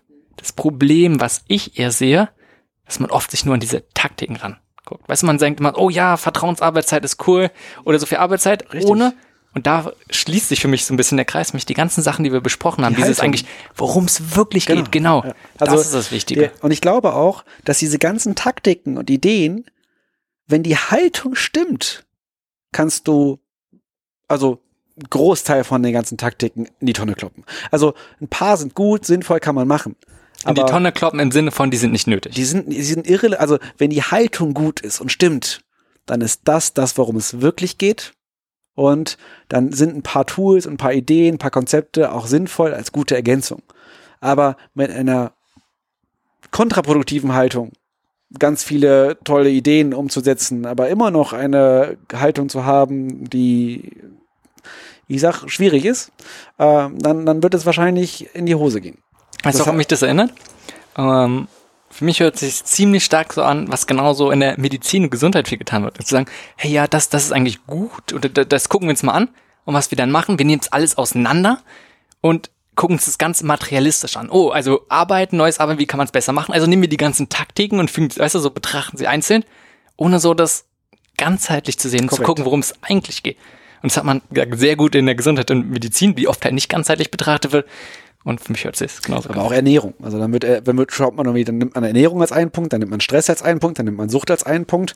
Und keiner versteht, dass unter all diesen Themenbereichen gemeinsame Themenbereiche wie Umgang mit Emotionen und Menschlichkeit und Körpergefühl und dass solche Sachen da eigentlich drunter liegen. Und deswegen finde ich, ich finde es auch kritisch, dass die Sachen so häufig voneinander extremst getrennt werden. Äh, auf der anderen Seite hast du natürlich ein gesamtes Bildungssystem, was auch Spezialisten ausbildet. Und dann ist es natürlich schwierig, einen zu haben, der anfängt irgendwie eine Ebene drunter irgendwie arbeitet. Äh, umso schöner, dass wir uns jetzt so viel darüber unterhalten haben. yes. Wobei ich dazu auch noch sagen würde, nur wenn man Spezialist ist, Heißt nicht, dass man ein Fachidiot ist. Das stimmt. Und dann nur, ich sag mal, über ganz die paar Sachen, die so ein bisschen angrenzend sind und von allen anderen keine Ahnung hat. Heißt, man kann trotzdem einen gewissen, eine gewisse Basis haben von vielen anderen Sachen, was du zumindest einen einigermaßen einen ja, ja. ganzheitlichen Blick ermöglicht. Man kann auch nicht alles wissen. Man kann auch nicht Sollte man auch nicht, definitiv. Und so weiter. Und ich glaube, das ist auch, äh, also da auch sich erlauben, zur Ruhe zu kommen und zu sagen, das für den Moment ist es wunderbar. Und ich glaube, wir haben sehr viele fachlich Top-Leute, die, wo es Sinn macht, immer mal wieder rechts und links zu gucken, auch vor allem da mal hinzugucken, wo man nicht so gerne hinschauen möchte. Das sage ich jetzt gerade nochmal wegen Ernährung, weil ich glaube, es hat einen Grund, warum viele Ernährungsfachkräfte das Thema Ernährungspsychologie sehr ungern betrachten, weil es ihre eigenen Themen sind. Weil wir auch häufig in den Ernährungsthemen genau auch die Thema Essstörung und so weiter, genauso wie bei mir eben auch. Also es gab wirklich die Phase, wo ich mich nicht damit befassen wollte. Und wenn ich mich in so einem Themenbereich befasse, was auch psychische Komponenten hat, macht es Sinn, sich da auch ganzheitlich mit zu befassen. So, Psychologie ist immer, glaube ich, ein Thema, was man gerne in seinem Fachbereich, gerade wenn es um Gesundheit geht, mit integrieren darf. Äh, insbesondere dann, wenn ich bisher denke, das ist ja alles total irrelevant, aber es möglicherweise doch eine große Relevanz hat. Siehst du so? Siehst du, würdest du das Gleiche auch bei Medizinern sagen? Wusstest du, dass Mediziner ich glaube, also ich, ich muss jetzt auch vorsichtig sein, weil ich sage, wegen Richtigkeit und Faktencheck und diese Geschichten können wir mal raus. Aber ich glaube, Ärztekammer hat gesagt, Mediziner sind doppelt so anfällig für Alkoholismus wie der Durchschnitt. Und dass Krankenschwestern überdurchschnittlich häufig übergewichtig sind und rauchen und auch an Burnout erkranken, dass auch Ärzte eine, eine Hauptrisiko, also große Risikogruppe sind auf Burnout und Co. aufgrund dieses Leistungsanspruchs und dieses also ein Medizinstudium gemacht zu haben, braucht ein gewisses Durchhaltevermögen. Und dass so viele. Vielleicht auch eine gewisse Aufopferungsbereitschaft. So, und auch, dass viele Medizinstudenten bekanntlicherweise auch Ritalin nehmen, um das überhaupt alles durchstehen zu müssen. Und dass ich auch glaube, dass viele Mediziner mit dem Thema Psychologie und Stress nicht besonders viel anfangen können und auch mit Psychosomatik nicht so viel anfangen können, auch wenn ich froh bin, dass es aktuell mehr kommt, liegt, glaube ich, in der Natur des Mediziners. So ein bisschen. Nicht pauschalisierend, in der Natur des Mediziners oder der Schulmedizin? Ja, ich denke mal, jemand, der dieses Bildungssystem so durchziehen gezogen hat in einer gewissen Zeit, um da zu sein, wo er jetzt gerade ist. Äh, natürlich immer Ausnahmen bestätigen die Regel, aber ich glaube, es gibt eine gewisse Grundmentalität, die Menschen zu einer Führungskraft machen. Es gibt auch eine gewisse Grundmentalität, die Menschen zu Ärzten machen. So, und da gehört in beiden Fällen mit Sicherheit die, auch wieder die Leistungskomponente dazu mit entsprechenden Risikofaktoren. Ja, inter interessante Betrachtung. Ich glaube, können wir erstmal so stehen lassen. und ich glaube, äh, ist auch ein ganz guter Punkt, einen Abschluss zu finden, damit sich, glaube ich, sehr, sehr viele Sachen aus vielen verschiedenen Punkten betrachtet. Gibt es noch etwas, so zum Abschluss, wo du das Gefühl hast, das kam zu wenig, da haben wir zu wenig drüber gesprochen, beziehungsweise gar nicht irgendwas, was du nochmal loswerden möchtest oder betonen möchtest? Nö, eigentlich nicht. Ganz ehrlich nicht, weil ich glaube, wir haben äh, sehr intuitiv unseren ursprünglichen Plan ignoriert und sind auf die Themen eingegangen, auf die wir das, wo wir das Bedürfnis hatten, jetzt hinzugehen. Und jetzt haben wir, ich weiß nicht wie lange gesprochen, aber schon eine gute Zeit. Und ähm, wir sind ja sehr spontan von Thema zu Thema gesprungen und haben offensichtlich darüber gesprochen, worüber wir jetzt sprechen wollten. Und insofern äh, bin ich sehr zuversichtlich, dass es auch erstmal passt. Okay, dann zum Abschluss würde ich nochmal auf dein Buch zu sprechen kommen. Und zwar einerseits nur nochmal zu blöd zum Leben. Um, ähm, es wird dann, wann nicht, voraussichtlich ab Mai oder sowas erhältlich sein? Genau, ich ähm, aktuell entscheidet sich das wahrscheinlich entweder Mitte April oder Mitte Mai kommt es raus. Also ich glaube, dass es jetzt schon auf ist, Amazon. Genau, habe ich jetzt schon geguckt. Es ist jetzt schon vorbestellbar auch bei Amazon oder sonst auch überall, wo man halt seine Bücher so kauft. Beim Business Village Verlag, da wird es ja ausge rausgegeben, da ist es auch schon vermerkt. Genau, also kann man jetzt schon gucken. Und ich glaube, einen ganz guten Eindruck hat man, denke ich, bekommen von dem, was wir so besprochen haben, was einen erwartet. Das ist kein typisch, äh, ja, so ist es, sondern viel provokant und einfach mal Sachen in Frage stellen. Und dann kann man selbst rausfinden, was man damit anfangen kann und vor allem, ja, was mit einem resoniert und wie, wie man vielleicht seinen eigenen Weg zu diesen Themen irgendwie findet. Also Frederik, vielen, vielen Dank nochmal, dass du dir da die Zeit genommen hast und mega spannende Gespräche. Können wir gerne irgendwann nochmal, vielleicht wieder in zwei Jahren oder so, vielleicht wenn das zweite Buch oder so rauskommt, falls du das nochmal vorhast, ähm, können wir es gerne nochmal wiederholen. Vielen lieben Dank. Das war Changemaker. Um mehr über die besprochenen Themen dieser Folge zu erfahren, klicke den Link in den Show Notes. Besuche www.simonmcschubert.de. Dort erwarten dich nicht nur Artikel, und weitere Podcast-Folgen, sondern auch kostenlose Online-Kurse, die dich unterstützen, etwas zu verändern. Bis zur nächsten Folge.